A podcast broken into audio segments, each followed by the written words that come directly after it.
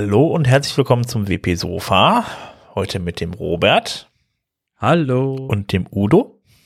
Hallo. Und mit mir, dem Sven.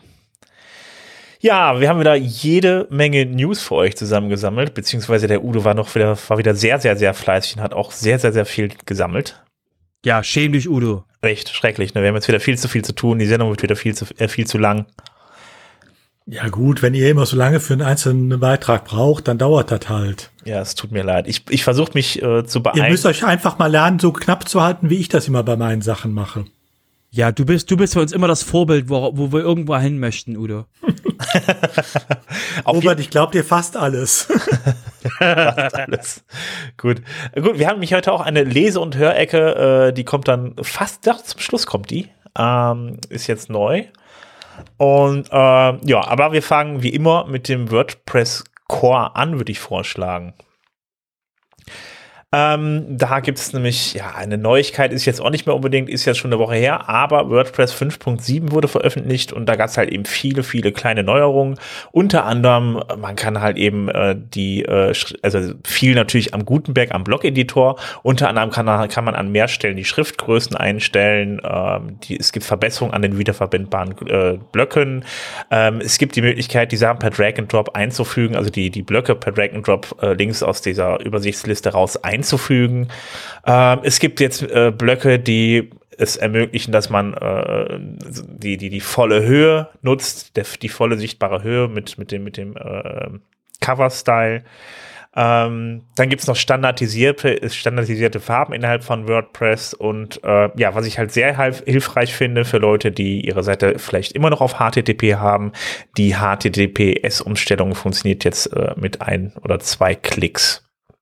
Ähm, außerdem, ach ja, was auch noch gibt, was man vielleicht auch häufig, äh, ähm, häufiger mal hat, wenn man äh, beispielsweise Kunden hat, die dann nicht wissen, wie sie wieder an ihr Passwort kommen. Man kann von dem Admin aus jetzt auch die, die, die Passwörter, äh, diesen, diesen Passwort-Reset-Link an die, an die äh, registrierten Benutzer verschicken.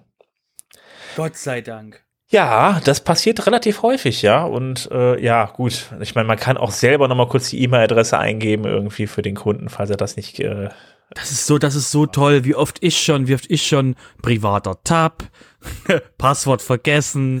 E-Mail-Adresse einfügen, Knopf drücken. Ja, das ist so toll. Ja, genau, das passiert auf jeden Fall sehr häufig, ja. Ähm, ja, und was man bei 5.7 natürlich noch sagen, erwähnen sollte, es ist ja auch der dritte Teil äh, der ähm, jQuery-Umstellung jetzt ausgeliefert worden. Und äh, ich weiß nicht, wie es euch geht. Ich habe dieses Mal nicht äh, gehört, dass es irgendwelche Probleme gegeben hätte. Ja, du hast von Bego. Bego hat geschrieben, dass er, dass er im Support, also Bego ist, äh, ähm, Bego ist äh, ein, ein sehr, sehr, sehr aktiver Teil der, ähm, der Support-Community und er hat ähm, äh, geschrieben, ähm, super toll, ähm, es regt sich so gut wie niemand über das Release auf. Also jetzt ganz stark vereinfacht, aber ähm, im Vergleich zu dem, was die Releases vorher an, an dem Shitstorm über das über dem Support-Forum ausgelöst haben, soll das jetzt er erheblich fast keine oder keine ähm, äh, äh, äh, Nachfragen erzeugt haben, was ich schon mal eine sehr schöne Geschichte für ein WordPress-Release finde. Genau. Also was die, was die jQuery-Sache anging, da hat man das in, letzten, in der letzten Folge haben wir uns dann, glaube ich, zeitlich ein bisschen vertan. Äh, der Thorsten Landsiedler hat uns dann nämlich noch zugeschrieben in einem Kommentar unter unserem, unserem letzten äh, ähm, äh, Podcast, äh, wie der Ablauf da genau war, wann was wie passiert, äh, das steht dann da auch nochmal drin in dem Kommentar vom Thorsten. Ich hätte noch, ich hätte noch, ich hätte noch was zum, wenn ihr jetzt mit WordPress 5.7, das ist ja langweilig, das Release ist draußen, ja, nee, ist okay, alles veröffentlicht, wie lange, wie oft wir schon über 5.7 geredet haben, hört euch einfach, hört euch einfach die alten Folgen an, da ähm, gehen wir schon etwas, etwas intensiver mit den, mit den einzelnen ähm, äh, Funktionen, die jetzt in WordPress 5.7 mit reingekommen sind, ähm, gehen wir da, gehen wir damit um, ähm, lasst uns mal weiter nach vorne schauen, wir sind in eine News-Folge und keine Olds-Folge, deswegen äh, würde ich mal ähm, mit noch mal was zum äh, zum Thema ähm, zum Thema Gutenberg oder zum Thema ähm, Editor, also Core Editor, so heißt das Ding ja, weil Gutenberg nochmal kurz zur Erklärung. Gutenberg ist das Projekt und es ist das Plugin.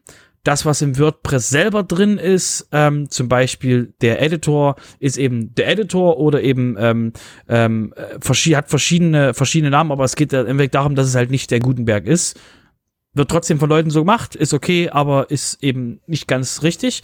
Und auf jeden Fall ähm, gab es da jetzt einen ein Hinweis ähm, von einer ähm, ähm, Person, die am die am äh, äh, Gutenberg-Projekt mitarbeitet. Und zwar ähm, hat sie geschrieben, dass es eine Verbesserung gibt, die in aktuell im Gutenberg, im Gutenberg-Plugin Version 10.1 drin ist und eben auch dann im Core landen wird. Und zwar die Möglichkeit, dass die CSS ähm, Anweisungen für die, für die verschiedenen Blöcke, die so in, in, in einer Seite benutzt werden können, dass die zukünftig getrennt werden. Und zwar läuft das so, jetzt ist es so, also in der aktuellen Version vom, vom, vom Core oder in der Version vor Gutenberg 10.1 ist es so, dass äh, eine Sei auf einer Seite im Frontend werden alle Gutenberg CSS, also alle von allen Blöcken die CSS-Sachen, die CSS-Styles, werden ähm, für eine Seite geladen. Und zukünftig ist das so, dass nur noch für die Seiten, also nur noch für die Blöcke, die auf einer Seite benutzt werden, wird das CSS geladen. Das sorgt dafür, dass eben ganz viel CSS, äh, JavaScript und ähnliches, ähm, ähm, dass das halt nur noch geladen wird, wenn es wirklich sein muss. Und das wiederum äh, äh, beschleunigt die, den Seitenload. Das heißt also, es, es verzögert, es, es verkleinert dementsprechend die das Anzahl der der Bytes, die geladen werden müssen und deswegen ist das eine sehr ähm, ein sehr schöner Ausblick, wo wir mit ähm, wo wir mit dem Block-Editor hinlaufen werden. Ja, das finde ich gut. Es gibt äh, auch äh, mit äh, dieser ähm, Funktionalität, die in äh, Gutenberg äh, 10.1 jetzt drin ist, ähm, mal eine Untersuchung, die hat das Search Engine Journal äh, veröffentlicht. Die haben einfach mal äh, entsprechend die Core Web Vitals äh, Werte gemessen mit einer Standard WordPress Installation äh, mit und ohne äh, dem Gutenberg Plugin, also dieser Version 10.1, wo das äh, entsprechend angepasst ist. Ähm, und haben im Endeffekt festgestellt bei ihren äh, bei ihrer Musterinstallation, dass sowohl äh, der First Contentful Page als auch äh, der Speed Index äh, und äh, auch der LCP äh, alles um knapp 50 Prozent reduziert wurden.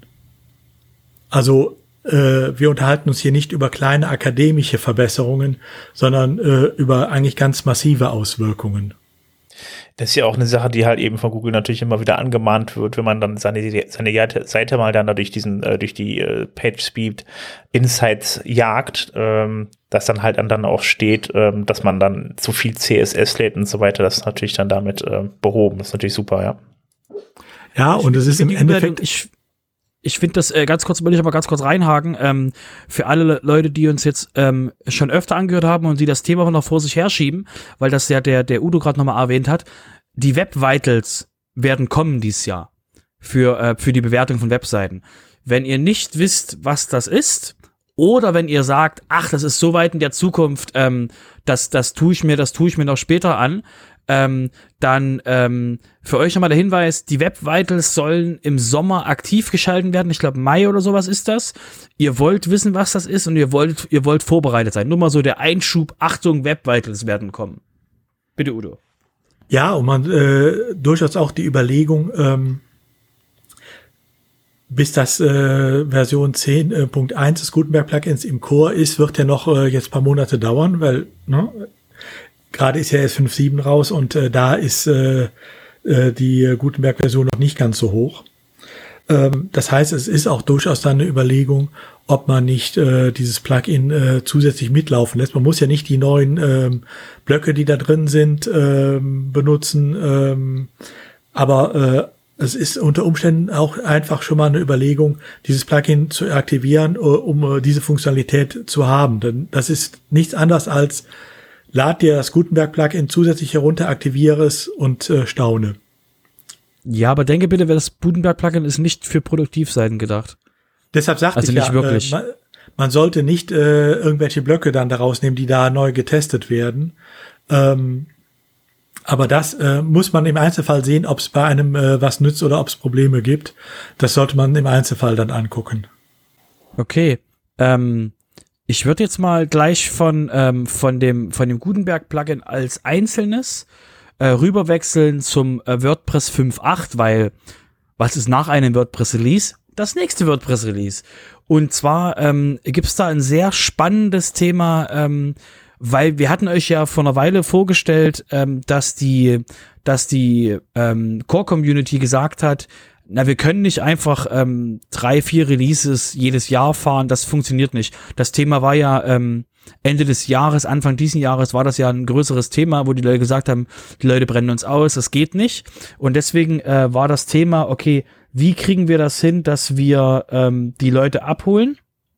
und, und, und gleichzeitig äh, uns die Leute nicht abbrennen. Also wie kriegen wir Releases aus der Tür, ohne dass uns die Leute verbrennen. Und die, die Lösung ist, ist jetzt eine, ein, ein Vorschlag, den die Josepha, ähm, die eben der ähm, Executive Director of WordPress, ähm, die sie gepostet hat. Und zwar geht es darum, dass sie sich genau anschauen wollen, wie sich jetzt die WordPress 5.7 entwickelt, also die werden halt jetzt äh, äh Releases, also äh, Update-Releases dafür fahren. Und das nächste ist jetzt, ähm, dass sie sich im April anschauen werden, ob das, äh, der, das Gutenberg-Plugin gut genug ist mit dem, mit dem Full-Set-Editing, um es in den, äh, in den Core zu merchen. Das würde heißen, dass ähm, wenn das im April alles gut aussieht, das ist für die ein Go-No-Go-Szenario. Wenn das für die im April gut aussieht, dann könnte es sein, dass ähm, WordPress 5.8 im Juli mit ähm, Full-Set-Editing veröffentlicht wird. Und ansonsten das No-Go-Szenario ist, wenn es nicht weit genug ist, dann wird das so laufen, dass die, ähm, dass ähm, sie das Release, also dass sie äh, 5.8 einfach veröffentlichen werden mit mit einem kleineren mit einem kleineren F äh, Footprint drin und und äh, Full Sail Editing dann mit WordPress 5.9 in, in Dezember veröffentlichen. Das heißt, das ist ähm, sehr sehr spannend und sie verlinkt noch dabei auf ein äh, auf ein sehr spannendes auf ein sehr spannendes Pre-Merge Szenario, wie ähm, Full-Site Editing im Core gemerged werden kann, inklusive mit Go-No-Go-Szenario und eben ähm, was ist, äh, äh, zu welchem Zeitpunkt wird was, wie, wo, wann äh, ähm, äh, sich äh, angeschaut. Das ist auf jeden Fall sehr spannend, um mal wirklich zu sehen, okay, wie planen die das? Ähm, wo, wo wird, wer wird überall, wer wird alles eingebunden, welche Teams werden alles eingebunden für das, für diese Veröffentlichung und das ist auf jeden Fall ein sehr spannender Blick, mal zu sehen, okay, wie arbeitet eigentlich der Chor, wenn er sowas veröffentlichen will. Finde ich auf jeden Fall sehr, sehr spannend. So, nach, äh, nachdem Udo sich jetzt gerade vor mich gemogelt hat, habe ich mich mit einem neuen Artikel nochmal davor gemogelt. ähm, ja, ähm, zum Thema Frontside-Editing. Ähm, geht darum, dass es getestet wird, dass es halt wirklich auch so gut ist, dass es anschließend in den Core kann. Und dazu gibt es halt eben sogenannte Testcalls. Jetzt ist der dritte Testcall draußen. Da gibt es mich da ähm, ja, jetzt mal praktisch aus Spaß eine 404-Page zu erstellen, das Ganze mit dem Full-Site-Editor. Ähm, Link habe ich dazu entsprechend dann äh, unter den Artikel gepackt. Und äh, also ist dann in den Shownotes und äh, äh, da könnte dann steht, dann seht ihr halt eben, was sind die Voraussetzungen, äh, welche Version sollt ihr installiert haben und so weiter und äh, noch mehrere Details und Informationen, äh, wie man dann da mit testen kann und soll. Das war's eigentlich. Jetzt dachte Udo wieder. Ja. Ja, und da wir eben ja schon Gutenberg 10.1 äh, hatten und äh, die Planung für äh, WordPress äh, 5.8, äh, noch ein Hinweis, äh, äh in 10.1 gibt es auch einen neuen Blog, der wahrscheinlich einige schon sehen sich erwarten, nämlich es gibt dann endlich auch äh, eine Inhaltsübersicht, äh, also ein Table of Content äh, Blog. Also es gibt auch wieder neue Funktionalität dann. Also es wird dann anhand der anhalt, äh, anhand der Blöcke dann äh, entsprechend dann äh, eine Inhaltsangabe für den Artikel dann angezeigt. Genau. Das ist äh, es werden einfach die Überschriftenblöcke, äh, aus denen wird dann äh, äh, Inhaltsübersicht, äh, eine verlinkte äh, erstellt. Besonders für die Leute, die halt wirklich sehr gern sehr, sehr, sehr, sehr lange Artikel schreiben. Genau für die. Okay, ja, zum Thema WordPress Core noch eine Sache, äh, was in Zukunft passieren soll. Es gibt gerade eine Diskussion zum Thema Internet Explorer 11. Wer ihn noch kennt, also äh, mittlerweile ist es so, dass ein Prozent der Leute ähm, die äh, WordPress benutzen oder unter ein Prozent der Leute, äh, die WordPress benutzen, halt äh, noch den Internet Explorer 11 benutzen. Ähm, jetzt muss man dazu sagen, der Internet Explorer 11 wurde letztes Jahr im August angekündigt, dass der, äh, ja, dass er nicht mehr fortgesetzt, beziehungsweise der Support dafür nicht mehr fortgesetzt wird. Ähm, Im August diesen Jahres soll der dann tatsächlich dann wegfallen und ähm, ja, da, es, da das halt so wenig Leute sind, die den noch benutzen, ähm, gab es dann jetzt eine Diskussion, beziehungsweise ein Proposal, ein Vorschlag, Vorschlag, damit der, äh, der, der Support dafür gedroppt wird. Ähm, sodass man nicht mehr für den Internet Explorer 11 mitentwickelt. Ähm, das ist dann auch nicht nur so, dass dann halt eben, dass man sagt, gut, es gibt nichts Neues mehr für den Internet Explorer 11, sondern es hat wirklich auch ganz praktische Konsequenzen. Ähm, die äh, ganzen Skripte, die eingebunden werden, ähm, auch die ganzen Übersetzungen, die für den Browser gemacht werden, das wird ja heutzutage alles, heutzutage alles mit den Tools gemacht. Und äh, da wird man natürlich dann inter, den Internet Explorer 11 rausnehmen. Das heißt, es wird dazu führen, dass halt die Seiten auch weniger funktionieren in Zukunft unter dem Internet Explorer 11. Ähm, ich sag mal, ich sag mal so, normalsterbliche Menschen werden diesen Internet Explorer 11 nicht mehr benutzen, aber es ist halt so, dass viele Firmen solche Software noch im Einsatz haben. Ähm, die sollten dann vielleicht dann auch irgendwann mal dazu übergehen, diese Software auszutauschen. Es ist halt manchmal so, dass man da alte Technik im Einsatz hat, auch noch für alte Software oder so, die man dann unbedingt braucht, aber äh, da wird es dann wirklich langsam mal Zeit, weil der wird schon, glaube ich, seit 2013 nicht mehr weiterentwickelt. Das heißt, also wir halten fest, im, im, wenn das Ende des Jahres passiert, werden erste Firmen in zwei Jahren den Explorer nicht mehr ähm, benutzen. Das finde ich gut. so ja, die haben, die kriegen ja. dann ganz praktische Probleme. Also wie gesagt, Ende des Jahres ist der Vorschlag jetzt momentan. Ähm, also äh, ist nicht mehr nur der Vorschlag dann da, dass das, dass man das überhaupt droppt, sondern es geht, sieht halt eben relativ konkret aus, dass man das auch Ende des Jahres erreichen möchte. Und das gilt halt für die WordPress-Admin-Bereich, muss man dazu sagen. Ähm, äh, weil äh, im Frontend werden ja dann eher die Sachen aus dem Theme geladen und nicht die Sachen äh, von WordPress selbst. Von daher ähm, ja, betrifft das dann auch eher den Admin-Bereich. Also ja. Ich denke auch mal im Frontend, äh, also Themes, die noch äh, den Internet Explorer 11 ähm, ähm, mit äh, berücksichtigen, dürfte es nicht so viele mehr geben. Aber äh, das ist ein Problem tatsächlich hauptsächlich im Admin-Bereich. Genau. Also ich, ne, wie gesagt, also es betrifft wahrscheinlich dann wieder Unternehmen, die, ähm, boah, wie hieß es nochmal von damals, Microsoft Silverlight oder sowas oh, irgendwie, auf jeden, Fall, auf jeden Fall was mit Silver. Äh, da kommt man dann auch, äh, das lief dann halt nur im Internet Explorer, Leute, die dann halt auf diese Lösung damals gesetzt haben, da Software für entwickelt haben und die dann bis heutzutage noch nutzen, die müssen sich wirklich bald mal was Neues überlegen. Das passiert übrigens gerade mit Chrome, dass Leute, dass Firmen ähm, äh, Browserunterstützung nur für Chrome machen und dann haben wir das gleiche Problem mit Chrome in sieben Jahren. Ja, deshalb sind halt offene Webstandards ganz gut. Da sind ja viele Sachen weggefallen. Also ich meine, wie zum Beispiel früher Flash und sowas irgendwie. Also von daher äh, hoffen wir, dass sie. Bitte was? Nicht wir. Also, okay. Ähm, ja, aber das sind halt eben dann äh, ähm, da sollte man halt eben gucken, dass man äh, äh, offene Webstandards, also wie, ob das jetzt HTML ist, JavaScript oder ähnliches halt, das sind ja alles offene Standards, dass man halt eben guckt, dass man diese Sachen nutzt und nicht so proprietäre Sachen wie damals beispielsweise Flash und das ist halt nicht umsonst gedroppt worden. Ähm, äh, und äh, ich meine, das hat ja Apple damals, hat das ja angefangen irgendwie und äh, ja, heutzutage benutzt ja auch keiner mehr Flash und vor allen Dingen kann HTML ja mittlerweile doch für ich ähm, sehr viel, im, äh, vor allem in Kombination mit CSS und äh, JavaScript braucht man nicht mehr unbedingt jetzt sowas wie Flash. Genau, hat sich eingebürgert, dass man das über die über die Webstandards ähm, in den in den in den Brau in die Browser reinkippt und dadurch die die ähm, die Lösung macht, dass ähm, alle es benutzen können und nicht eben jeder backt seine eigene Suppe. Wie gesagt, Chrome macht das immer noch. Chrome äh, geht, äh, weil sie halt nicht auf, auf die Webstandards wollen, warten wollen. Deswegen gehen sie halt manchmal vorwärts und sagen, okay, wir haben jetzt hier mal was implementiert, was wir für den, als Webstandard einreichen wollen. Bitte äh, ähm, setzt das um. Und das Problem ist eben, was wir, was wir halt trotzdem haben, ist, dass einige Firmen äh, den Chrome unterstützen, die neuen Funktionen unterstützen, dann werden sie nicht Webstandard, sie benutzen sie trotzdem und dann fällt ihnen das irgendwann in die Ohren bei Chrome, ähm, da ein bisschen, ja, äh, auch äh, so Explorer, Explorer-Wege geht manchmal. Ja, das stimmt. Ja, so viel zum Thema Internet Explorer 11. Ähm, dann würde ich sagen, kommen wir mal zum Thema Plugins und Themes.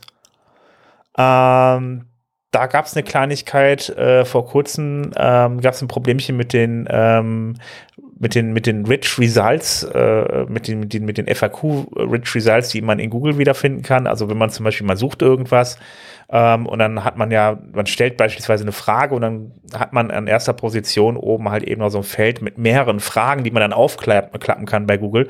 Das sind sogenannte Rich, Rich Snippets. Und ähm, ja, diese Rich Snippets äh, stellt halt eben unter anderem halt auch äh, äh Yoast SEO zur Verfügung.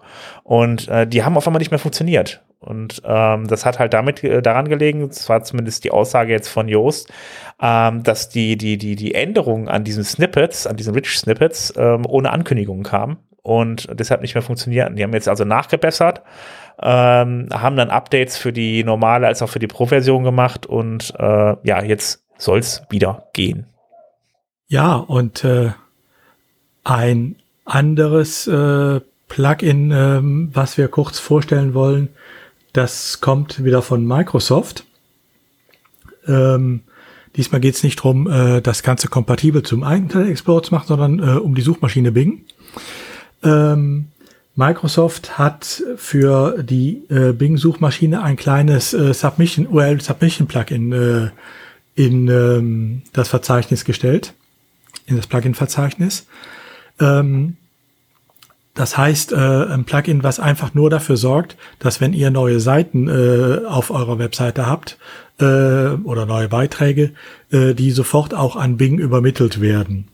Weil der äh, Bing-Crawler äh, halt noch nicht ganz so aktiv ist, äh, nicht ganz so aktiv ist wie der äh, Google-Crawler, äh, der dann doch äh, entsprechende Seiten notfalls mehrmals täglich abcrawlt.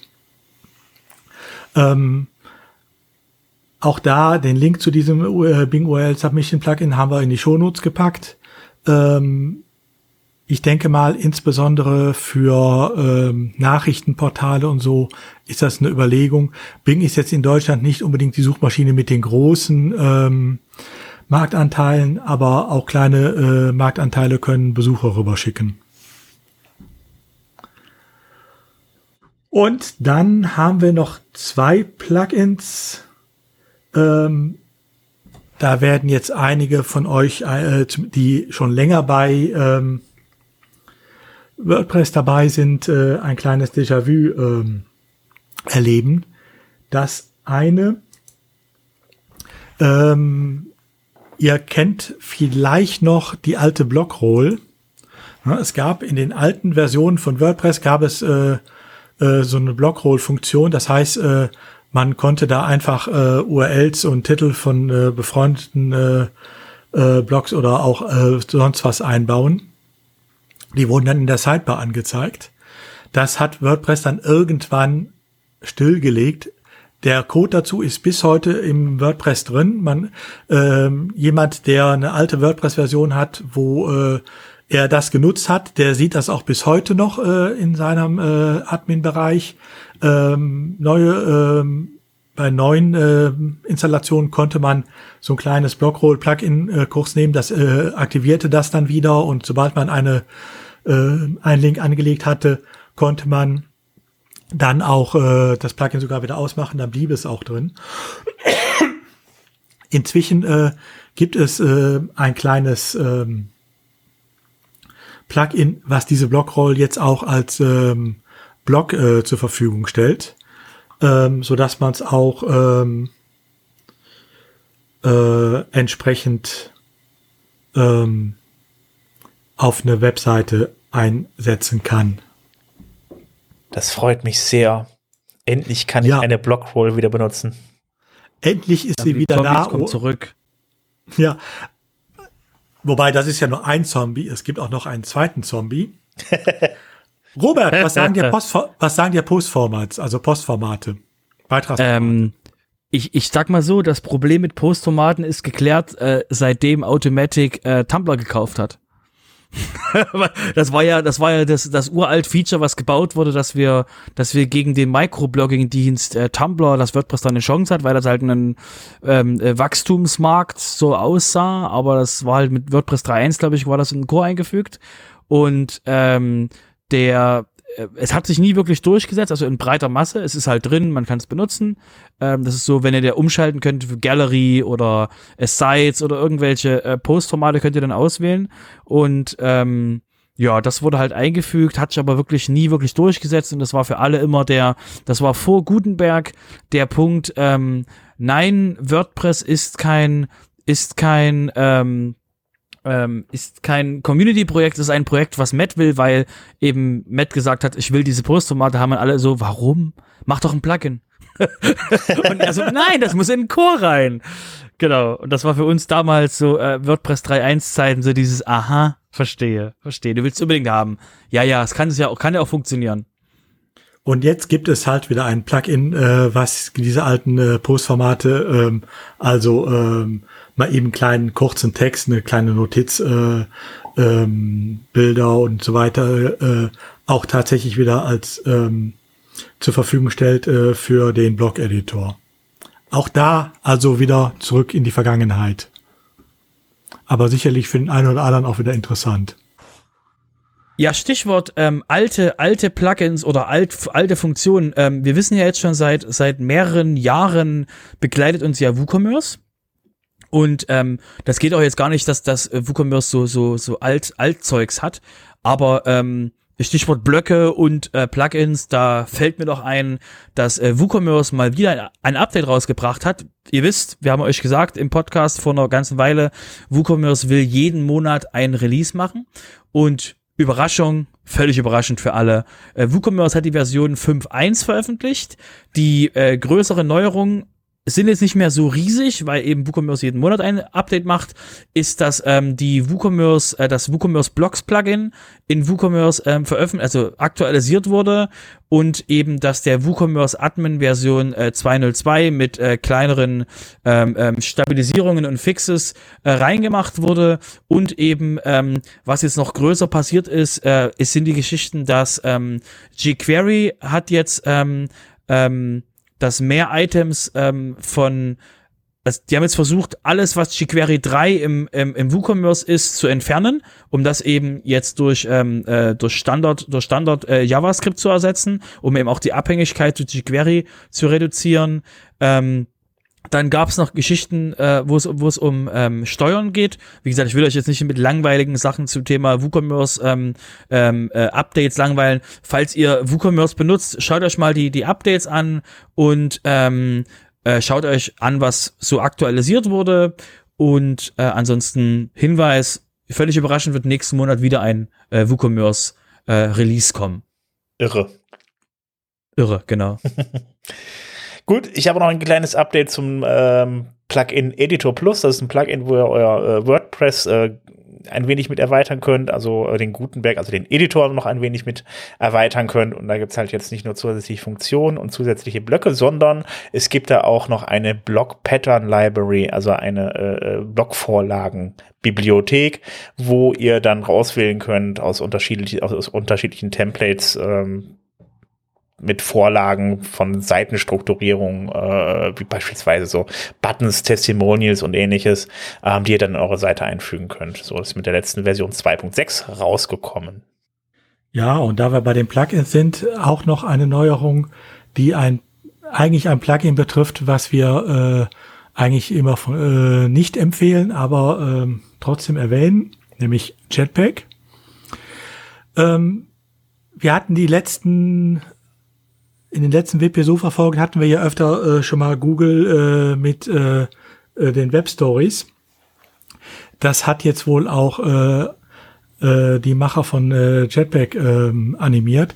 Ähm, die haben dann auf oder auf on Automatic, die haben zuerst auf WordPress.com jetzt einen Storyblock eingefügt und der ist inzwischen auch über JPEG äh, ähm, erreichbar, also anwendbar für alle, die nicht über WordPress.com gehen.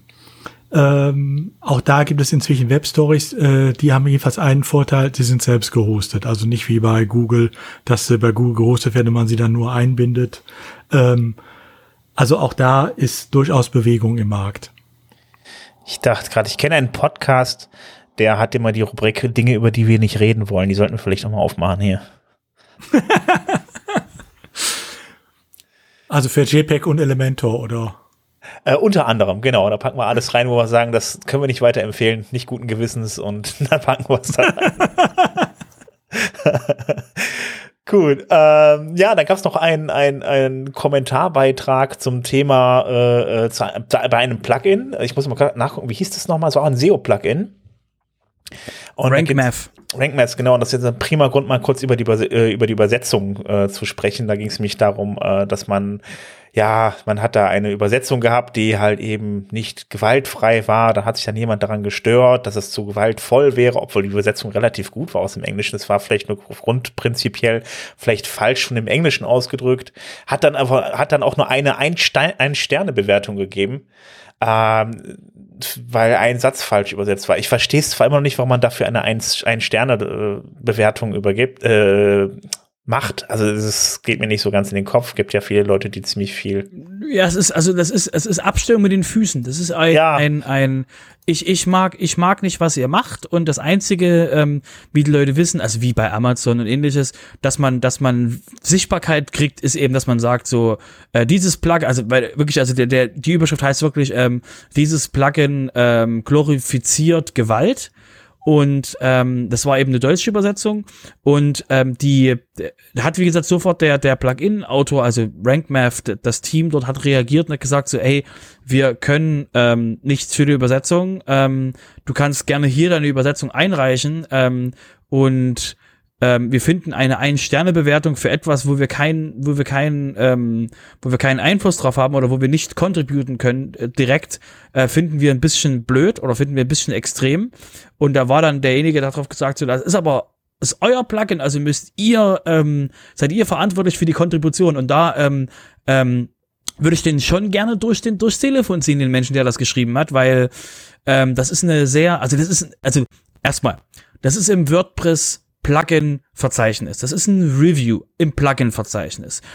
Ähm, da die Leute so eine Art, ähm, nennen wir es mal, ähm, mir muss alles entgegengebracht werden, weil ich bin hier Kunde von einem kostenlosen Produkt, ähm, finde ich das, ein, ja, ne, ist, ist halt nicht überraschend. Das ist jetzt schon seit, seit, seit mehreren Jahren ist das so, dass die, dass die, dass die, dass die Leute sich quasi gefühlt ähm, nach dem Motto, wo ist die Rikscha, wo ich mich reinsetzen kann, dass ihr mich hier durchfahrt.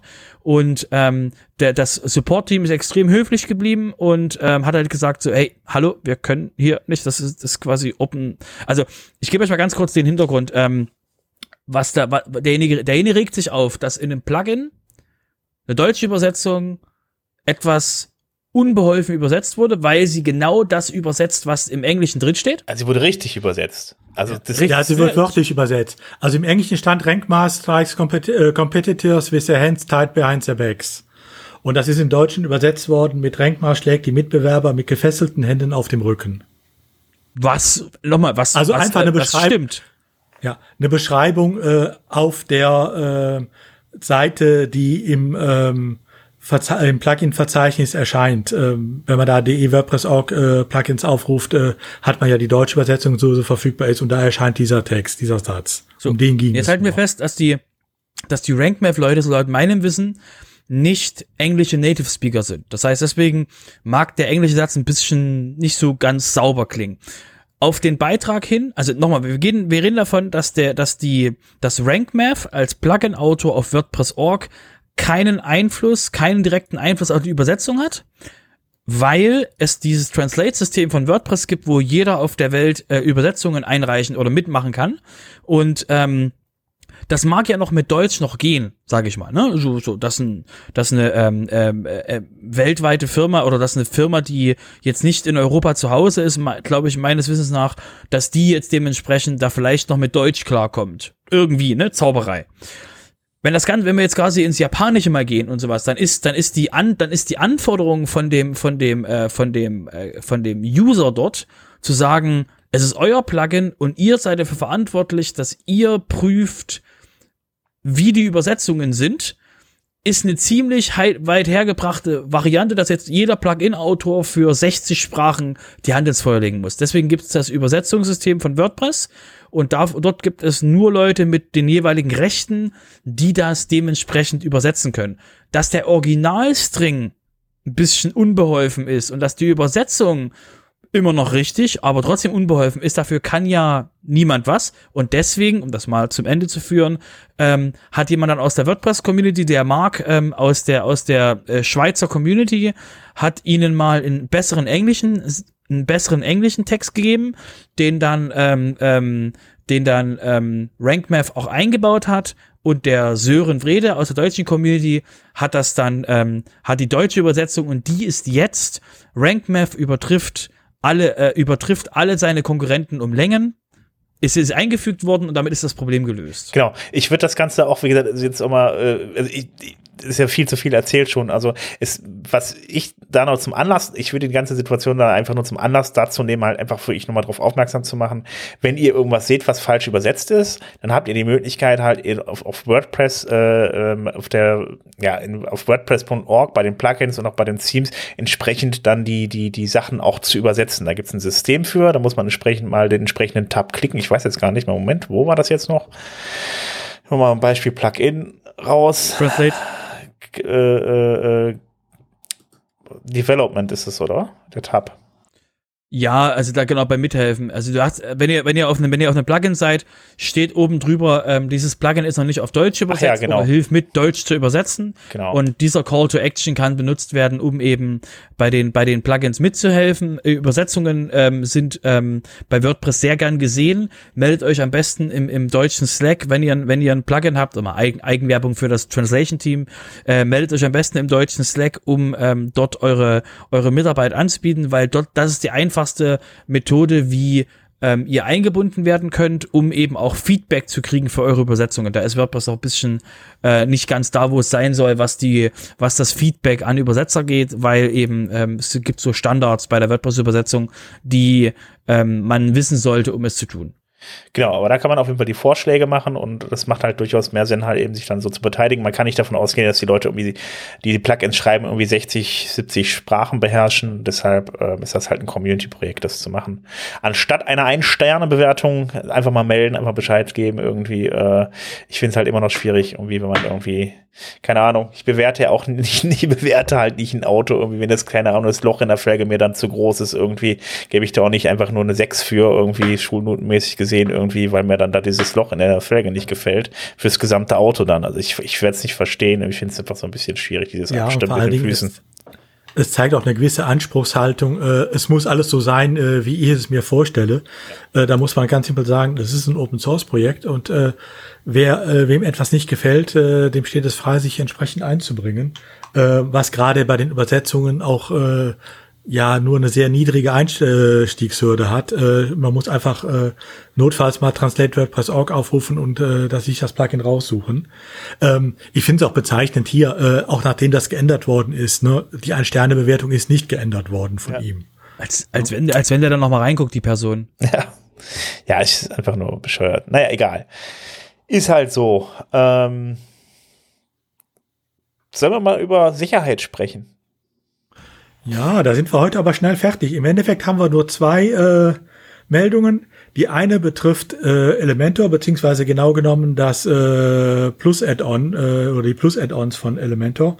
Da war tatsächlich äh, eine Zero-Day-Lücke ähm, äh, drin, die wohl auch ausgenutzt wurde teilweise. Ähm, die ist zwei Tage offen gewesen. Ich glaube, am 7. April oder äh, am 7. Äh, hat man sie entdeckt. Äh, und ähm, am 9. gab's das, äh, gab's den Patch. Ähm, eine Lücke, die insoweit, ähm, ich sag mal, gefährlich ist, als dass sie äh, dem Angreifer, wenn, sie, wenn er sehr erfolgreich äh, darüber reinkam, äh, die Übernahme der gesamten Seite ermöglichte.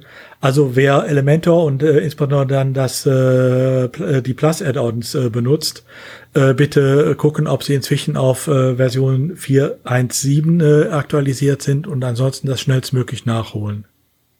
Und die zweite Meldung, ich glaube, die hast du, Robert. Ja, das ist keine, ja, das ist eine, äh, haltet euch fest. Halt, erstmal, erstmal jetzt ganz stark sein. Okay. Es gibt eine Meldung.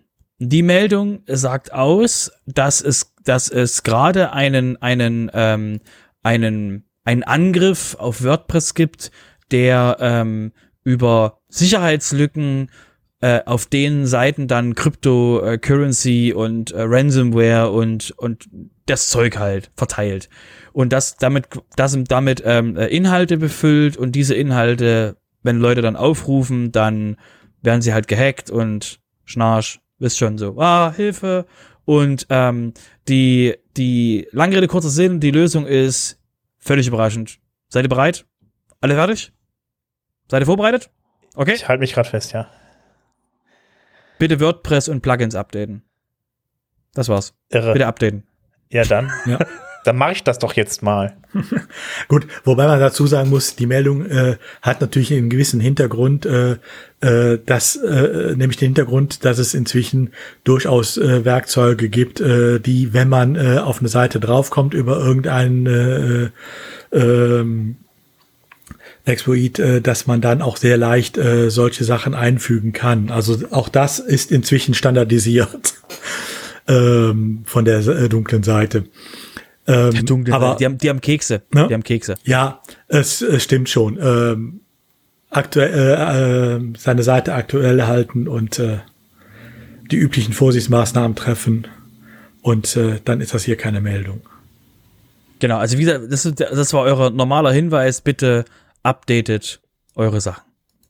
Gut. Ja, dann komme ich äh, zum Thema Business. Ähm, äh, da hatte ich jetzt äh, ein Plugin, das hat wohl, äh, äh, also es heißt MemberPress.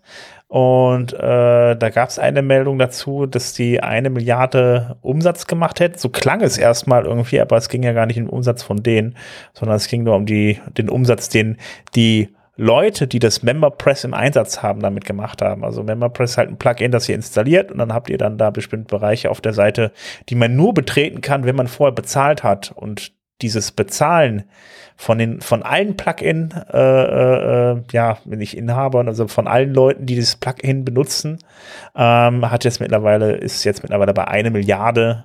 Und äh, ich frage mich jetzt nur, wie sie, wie man sowas misst. Irgendwie missen die einfach die Daten, schicken die die einfach zurück nach Hause?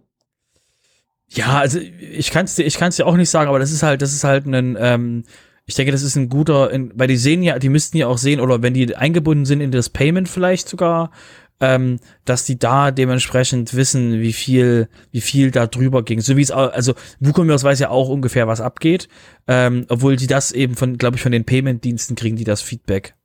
Ja, das ist ja, das ist ja noch ein anderer Weg. Keine Ahnung. Ich weiß nicht, wo sie es herbekommen. Ich fand es nur äh, sehr merkwürdig, dass sie das wissen, was ihre Leute gekauft haben. Wenn die dann die ganzen Sachen nach Hause funken, war finde ich eher semi schön. Hey, das ist kein, das ist kein Plugin von WordPress.org, das darf das. Ja, dann.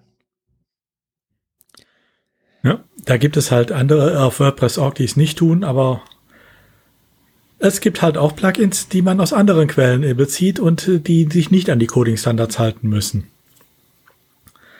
Ähm, welche Probleme das bereiten kann, braucht man uns, glaube ich, jetzt nicht drüber zu unterhalten. Ähm, das dürfte jedem bewusst sein in Zeiten des Datenschutzes. Ähm, anderes Thema aus dem Bereich Business. Wir hatten uns auch in den letzten Folgen hier immer mal wieder über ähm, Headless äh, WordPress unterhalten.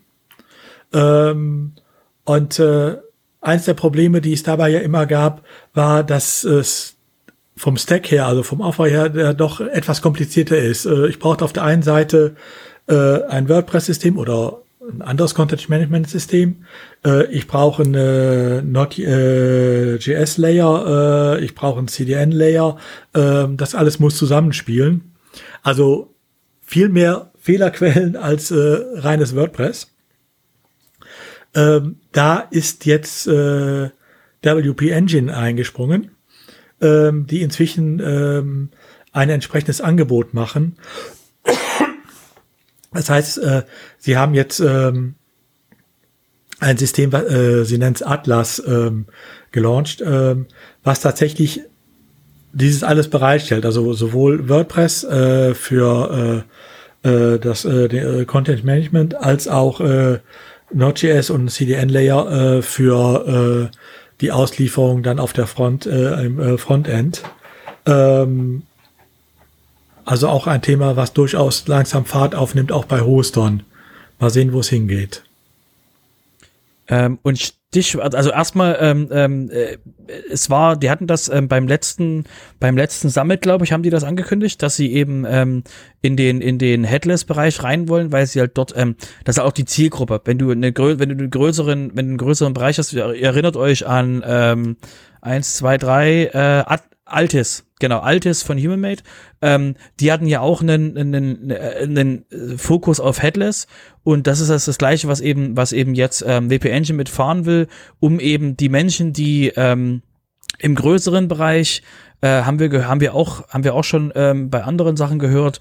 Ähm, das streben halt die Kunden dann immer an, dass sie dass sie Sachen parallelisieren können. Das heißt, ähm, das Frontend-Team macht die Webseite, macht alles ganz toll und braucht aber irgendwoher Content, deswegen Headless und deswegen äh, immer noch WordPress, weil WordPress halt vom Content-Management her immer noch sehr einfach ist und von, von sehr vielen bedient werden kann, ohne dass sie eine großartige Schulung brauchen. Also sie brauchen schon Schulung, aber nicht so großartig. Und deswegen ähm, ist es halt ein Punkt gewesen von, ähm, von WP Engine, die Leute abzufangen, die quasi sagen, ja, okay, das war jetzt toll mit WordPress, aber wir brauchen jetzt mal irgendwie mal Headless und so. Und ähm, das ist quasi ein Bereich, den, ähm, den jetzt eben WP Engine mitnehmen wollte mit eben mit diesem diesem Angebot. Da wir aber gerade von WP Engine reden, ähm, wollte ich euch auf das neue E-Commerce Hosting hinweisen, weil die haben auch jetzt ein E-Commerce Hosting ähm, gelauncht. Ähm, mit dem Fokus, dass sie ähm, eine All-in-One-Lösung zusammengebaut haben, die unter anderem, haltet euch fest, ähm, bei dem äh, bei dem zweiten Tarif, also bei der zweiten Tarifstufe, ist da Elasticsearch schon drin. Also das genau, was man braucht, um zu sagen, okay, ich brauche jetzt mehr Performance für die Suche und sowas bei Shops, ähm, ist eben für die Elasticsearch vollkommen normal, plus eben ähm, automatische Plugin-Updates und ähnliches, was sie eben noch ähm, in den Universen mit haben, weil die haben ja auch ähm, Perfect Dashboard vor einer Weile gekauft, ähm, voriges Jahr oder vorvoriges Jahr. Ähm, das sind also alles Dinge, die, die die jetzt zusammenbauen können, um ähm, Leuten, die eben äh, WooCommerce ähm, haben wollen, dort ähm, nochmal ein spezielles Angebot zu machen, was sie eben bis jetzt nicht wirklich offensiv getan haben. Und jetzt haben sie eben dafür auch nochmal äh, neben dem äh, äh, äh, Headless eben Spezialisierung E-Commerce eben auch nochmal in Angebot für Leute. Was halt wirklich sehr spannend ist, wie differenzieren sich diese Hoster aus und welche extra Nischen gehen die rein, um eben mehr Leute abzuholen. Weil das Otto normal, hey, hier kannst WordPress hosten, ist eben nicht mehr so der Bringer, um eben auch Wachstum zu haben als Hosting-Firma. Da wir vom Hosting reden, sehe ich gerade, habe ich auch noch eine News. Haha. Und zwar ähm, gab es beim, gab es zum Thema Hosting, ähm, gab es in der letzten Zeit so ein, ähm, es ist mal wieder aufgeploppt, dass, ähm, dass äh, ein Hoster namens Bluehost, das ist eher so in Amerika ein ziemlich bekannter, ein ziemlich bekannter Name oder ein bekannter Name dort, ähm, die ähm, unterstützen auch, unterstützen auch die, die äh, WordPress Foundation und werden auf der ähm, WordPress ähm, Hosting Seite ähm, hervorgehoben und ähm, als, als, als Hoster, den man auf jeden Fall äh, eben benutzen kann. Und ähm, an der Stelle war das eben so gewesen, dass die, dass äh, ähm, äh, Bluehost da ähm, etwas vorangeschritten ist und hat eben ähm, sehr Werbung gemacht nach dem Motto so, hey, wir sind offiziell recommend, wir sind cool, äh, äh, benutzt uns. Und das war so ein, ähm, so ein, so ein Fall, der eben äh, da ein bisschen ähm, Leute aufgebracht hat, weil eben die, die offizielle Aussage ist, dass die, dass der, ähm, dass der Trademark nicht in AdWords und AdSense, also in AdSense und AdWords benutzt werden darf. Und ähm, das hat eben Bluehost gemacht und da ging es ein bisschen ähm, ähm, hoch her und ähm, da äh, ist es quasi so, dass die, ähm, dass jetzt eben das besser gemacht werden soll. Und da gab es auch ein äh, Telefon, da gab es auch eine, eine, eine, Konversation zwischen Josepha und den Bluehost-Leuten, um das, um das zu finden. Auf jeden Fall war es so gewesen, dass die, ähm, dass, wo das mal gerade aufgekommen ist, äh, ist auch Elementor mal wieder ins Licht gekommen.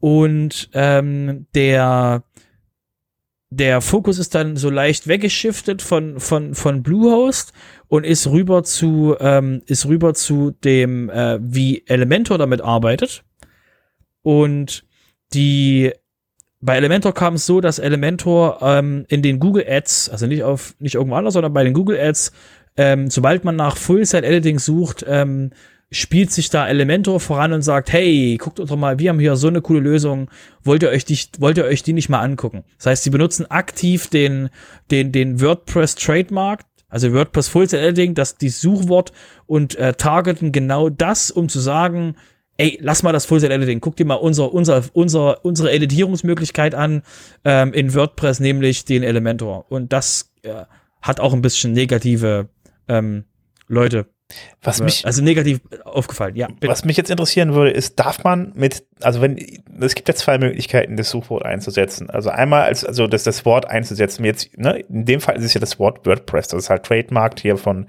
äh, von Automatic und ähm, das darf man dann natürlich, in, das, das, das darf man dann in den Anzeigen zum Beispiel nicht einsetzen, sobald ich das jetzt verstanden habe. Ähm, ähm, ist das so, darf ich das auch bei, als, als Suchwort an sich nicht einsetzen? Darf ich da auf dieses Such, Suchwort überhaupt gar keine Anzeigen schalten? Das wird mich, das ist jetzt mal die Frage. Ähm, Doch, äh, darfst du.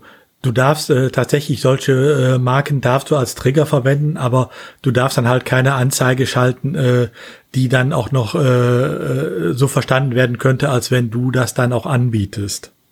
Also wenn du, ähm, also du darfst also nicht, darfst nicht, das, du darfst nicht die, du darfst nicht die, äh, ähm, du darfst nicht wirken, als wenn du offiziell gesandt von, also wenn du WordPress bist, das darfst du nicht machen. Das muss halt, das muss halt verhindert werden. Also, wobei man auch hier sagen muss, äh, die Grenze hat auch Elementor nicht überschritten. Also die haben als Trigger einfach genommen WordPress Full Site Editing.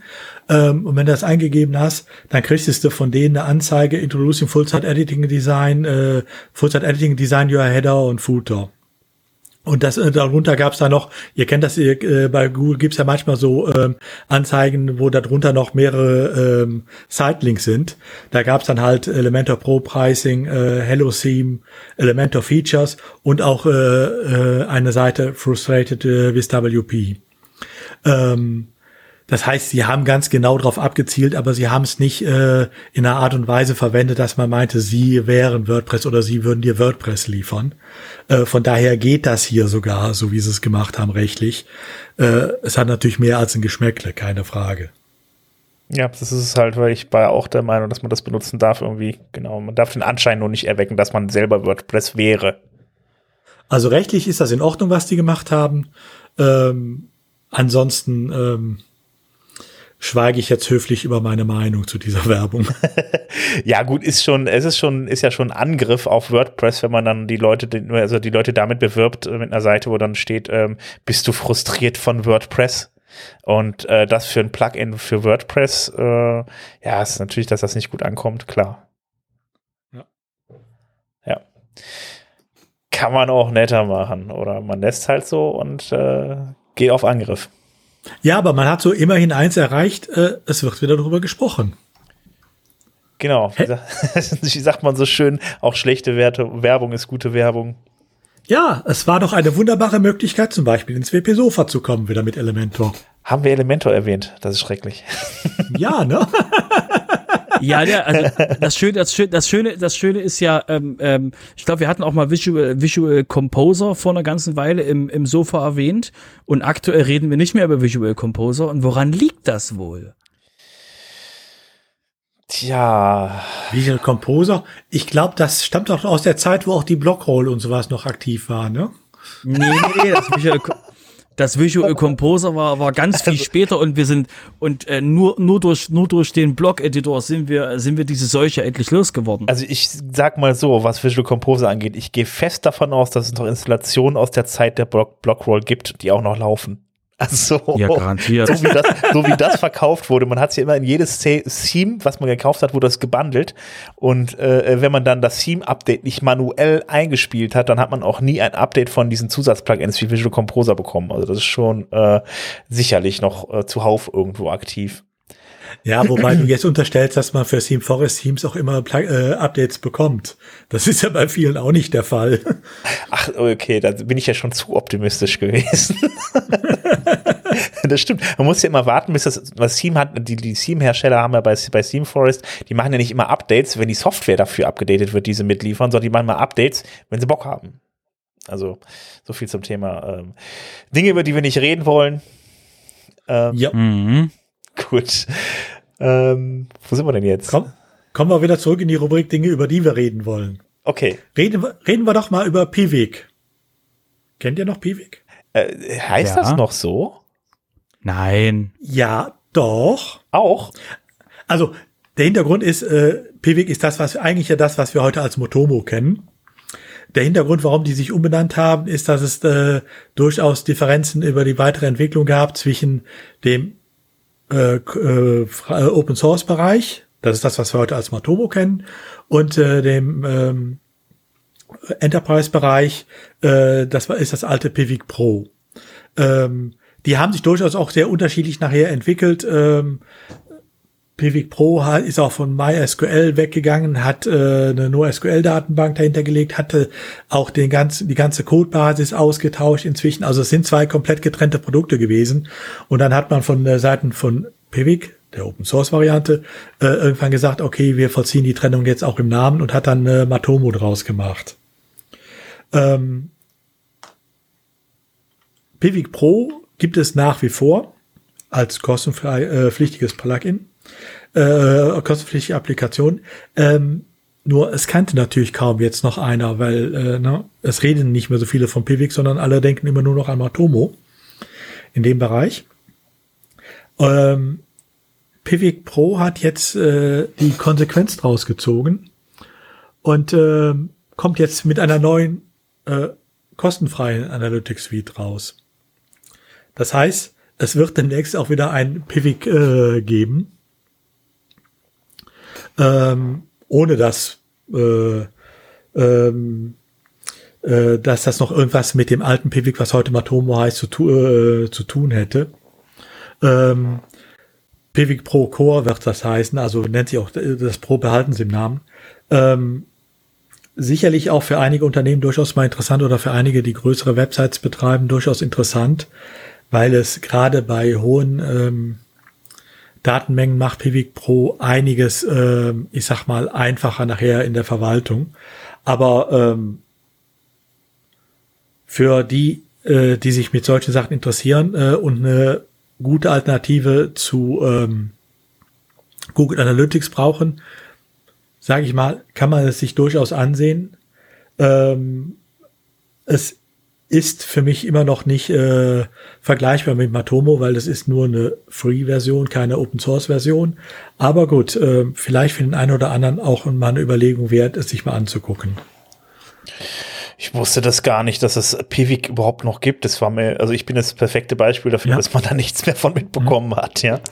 Also Piwik hat dann, äh, Piwik Pro hat dann auch versucht, mit einem riesen Marketingaufwand äh, im Markt bekannt zu werden. Also es gab, glaube ich, kaum äh, eine Messe im Bereich äh, Advertising oder sonst was, äh, wo die nicht mit einem großen Stand vertreten waren und so weiter. Ähm, es hat wohl nicht ganz gereicht. Äh, jedenfalls versuchen sie es jetzt auf dem Wege. Ähm, für den einen oder anderen wahrscheinlich auch einen Blick wert. Schräg. Ich meine, sie hatten ja die bekannte Marke, die, die anderen sind ja dann irgendwie mit der neuen abgehauen. Also deshalb äh, eigentlich unverständlich, dass Matomo so, weil ich, ich meine, die Kraft der Community anscheinend, ne? Ja. Die, die, äh, ähm, Piwik war bekannt eben für seine Open Source Variante. Das andere war äh, im Endeffekt das Pro. Im Endeffekt, es ist passiert, stell dir vor, WordPress würde jetzt plötzlich, äh, WordPress.org würde sich jetzt umbenennen in Elementor Press ähm, oder sonst was. Äh, der, äh, die, dann hätte WordPress.com vielleicht auch irgendwann ein Problem, äh, einfach weil es nicht ganz so bekannt ist. Hier ist das noch viel stärker, weil äh, WordPress.com ist noch relativ stark im Markt. Piwik Pro war bei weitem nicht so stark. Weil es war immer die Bezahlvariante, die sich dann auch immer an Google Analytics messen musste. Ja. Und ähm, gut, sie gehen jetzt den Weg, dass sie äh, auch wieder eine neue kostenfreie Version aufbauen. Ja, dann. Ähm, was genau daraus wird, äh, inwieweit das auch sinnvoll ist, äh, muss man sehen, äh, muss man einfach mal austesten. Aber der Markt ist jedenfalls in Bewegung. Ähm, ein anderes Thema, ähm, wir hatten eben ja schon kurz angesprochen, ähm, wie sieht das aus mit den äh, mit Google, äh, dem Ranking in der Google-Suchmaschine und den kommenden ähm, Webcore Vitals. Da ähm, gibt es ja inzwischen einigen Aufruhr, weil ja doch einige neue Metriken äh, von, WordPress, äh, von Google angedroht wurden. Ähm, inwieweit das jetzt alles genau so und ganz schnell kommt, sei jetzt mal dahingestellt. Ich meine, solche Androhungen gab es ja mit anderen Bereichen auch schon, ähm, ohne dass es dann direkt äh, die Riesenverwerfung gab. Aber immerhin, es, man sollte auf alle Fälle auf diese Sachen achten. Ähm, worauf es gerade unter Suchmaschinenoptimierer inzwischen auch die, die Riesendiskussion gibt, äh, ob äh, WordPress die Publisher jetzt alleine stehen lässt, weil das muss ja WordPress jetzt selbstverständlich im Core alles direkt berücksichtigen. Ähm, also solche Diskussionen gibt es zum Beispiel im Search Engine Journal und so. Ähm, da kann man nur sagen, ja, pff, ne, so what, äh, dann müsste halt äh, WordPress mal vernünftig äh, benutzen. Aber gut. Ähm, was interessant daran ist, ähm, es hat dann mal ähm, ähm, entsprechende äh, Tests gegeben, ähm, wo man einfach gesagt hat, wir gucken uns mal die Webcore Vitals Challenge äh, an, und zwar als Challenge WordPress gegen alle, äh, gegen den Rest der Welt. Das heißt, ähm, man hat im Search Engine Journal mal tatsächlich äh, Standardinstallationen gemacht mit WordPress, mit Joomla, mit Drupal und dann auch mit so äh, großen Versionen wie äh, Squarespace und Wix. Ähm, das Ergebnis ist etwas durchwachsen. Mal ist äh, WordPress schnell, mal ist Drupal schnell, mal ist Joomla schnell äh, besser. In den ganz wenigsten Fällen äh, kann äh, Squarespace noch mithalten, Wix eigentlich nie. Also es zeigt eigentlich schon, es ist Potenzial nach oben da, ja, aber es zeigt auch, äh, dass es so schlimm, wie es jetzt überall wieder zu lesen ist, äh, dass WordPress das ja alles nicht liefern kann, gar nicht ist, sondern WordPress von sich aus ist eine performante Lösung, äh, die auch, äh, was diese äh, Web Vitals betrifft, durchaus mithalten kann, ähm, wenn man es nicht allzu sehr verhunzt ist ja eigentlich auch einfach mal eine Frage, erstmal, was setze ich halt eben dann, dann noch an zusätzlichen Plugins ein und wenn ich das, das System natürlich so zuhaue äh, mit, mit, mit Plugins, die zum Beispiel schlecht programmiert sind, weil sie überall ihre Skripte einbinden auf jeder Seite, wo ich das anschließend nicht mehr optimieren kann. Äh, schlecht geschriebene HTML-Code von äh, Code vom Template und so weiter. Da habe ich ja vom Prinzip her, aber auch wenn ich so eine WordPress-Webseite ähm, aufmache, halt eben ja selber den Einfluss drauf, wie ich das gestalte. Also von daher, ähm, ja, also ist das, ich finde, finde ich das eher schwierig, wenn man dann eh noch ein Caching-Plugin drunter hat, irgendwie kann man das, kann man WordPress halt so extrem schnell machen irgendwie. Also, puh, ich weiß nicht, das ist schwierig, das zu messen, ja. finde ich. Wobei man auch in dem Zusammenhang dann noch äh, einen eher lustigen Artikel ähm, ein Blog, Tune the Web, hat sich dann mal aufgemacht und hat gesagt, äh, irgendwo diese Webcore Vitals sind ja auch wohl nicht so ganz nur da, alleine das Gelbe vom Ei. Ähm, hat dann einfach gesagt, okay, sie werden ja mit Lighthouse gemessen und haben dann ähm, sich als Challenge gesetzt, die langsamste Seite zu entwickeln, die noch äh, bei Lighthouse äh, äh, in dem entsprechenden Rubrik eine 100 bekommt. so eine Challenge, ja. Ähm, sie haben es auch geschafft. Sie haben tatsächlich eine Seite, die, die steht auf 100 Punkte, also äh, Vollaufschlag äh, bei Lighthouse. Ähm, aber äh, sie ist dann doch enorm langsam.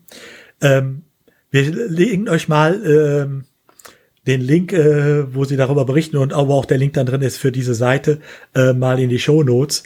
Äh, es ist durchaus amüsant zu lesen. Okay, spannend. Also will, will auch wieder sagen, ne, äh, Lighthouse äh, und äh, Webcore, äh, äh, die Core Vitals äh, sind wichtig, ja, äh, weil Google sie auch will, aber äh, man sollte sich nicht nur darauf versteifen, sondern man sollte nebenbei auch eine vernünftige Webseite bauen.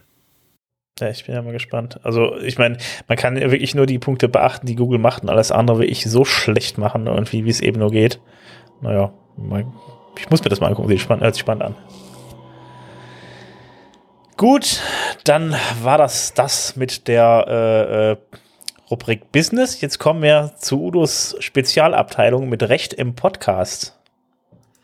Ja, da habe ich heute nur zwei kleine Themen mitgebracht. Ähm, also nichts, wo man keiner braucht sich aufregen, keiner braucht irgendwas jetzt großartig zu ändern. Schade.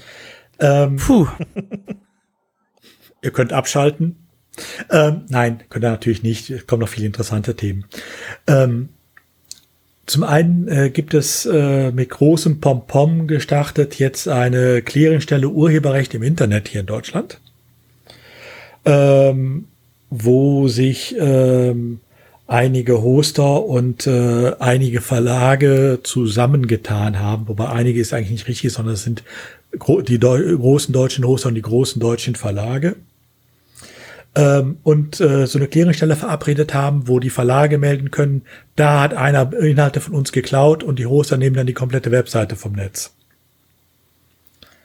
Ähm, da äh, man dem ganzen Draht nicht so traut, hat man auch da, wenn man so will, eine Kapazitätsgrenze eingebaut.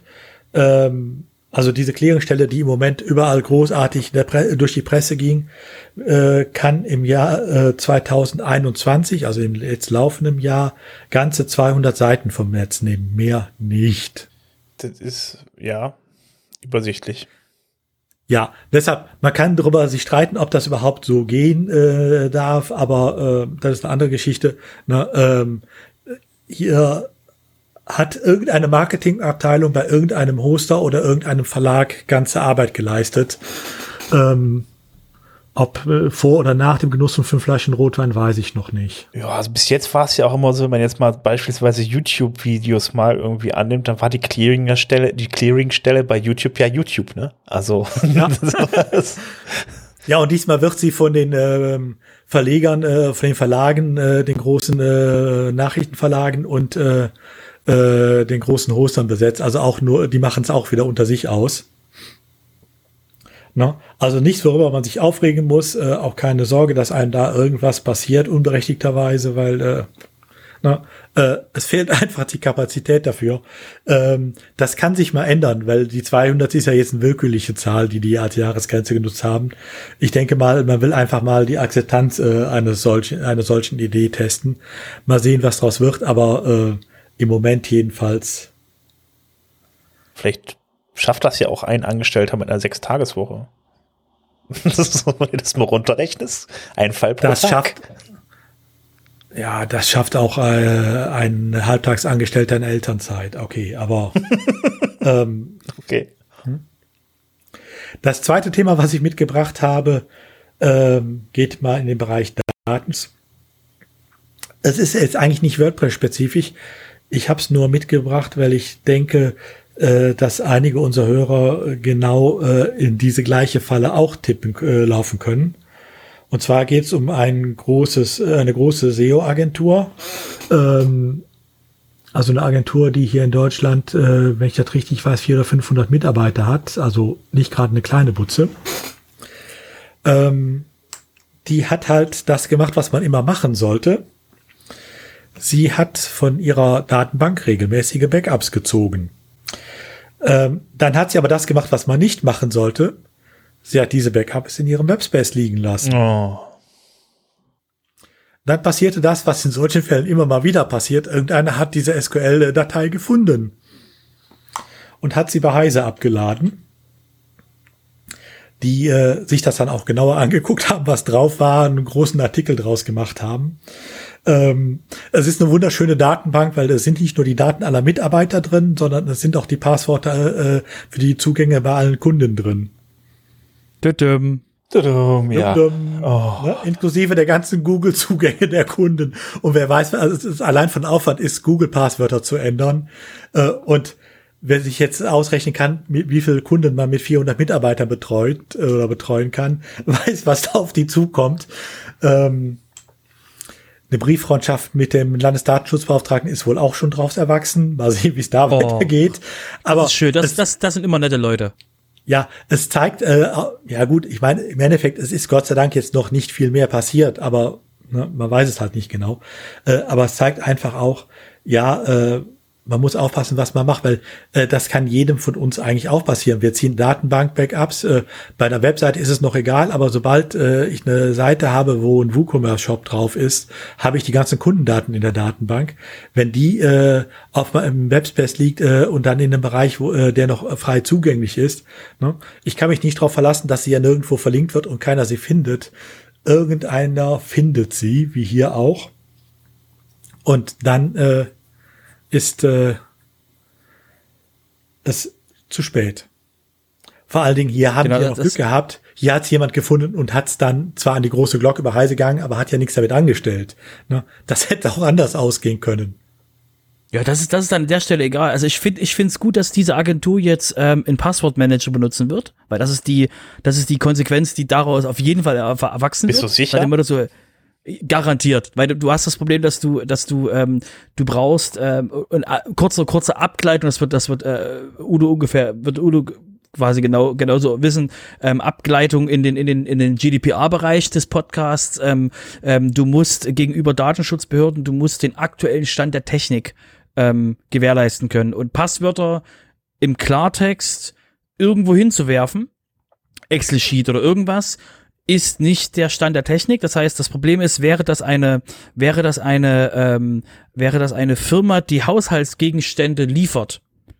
Ne? Dann ist eine Passwort, dann ist eine Passwortspeicherung, können die sich rausreden mit, naja, wir haben es nicht gewusst. Das Problem ist, da sie eine SEO-Agentur sind und damit in aktiven Teil im Netz zubringen, ähm, haben sie eben viel weniger ähm, Möglichkeiten, sich rauszureden weil dann ist einfach der Punkt, wisst ihr, was ein Passwortmanager ist? Sagen die, nee, ja, wissen wir.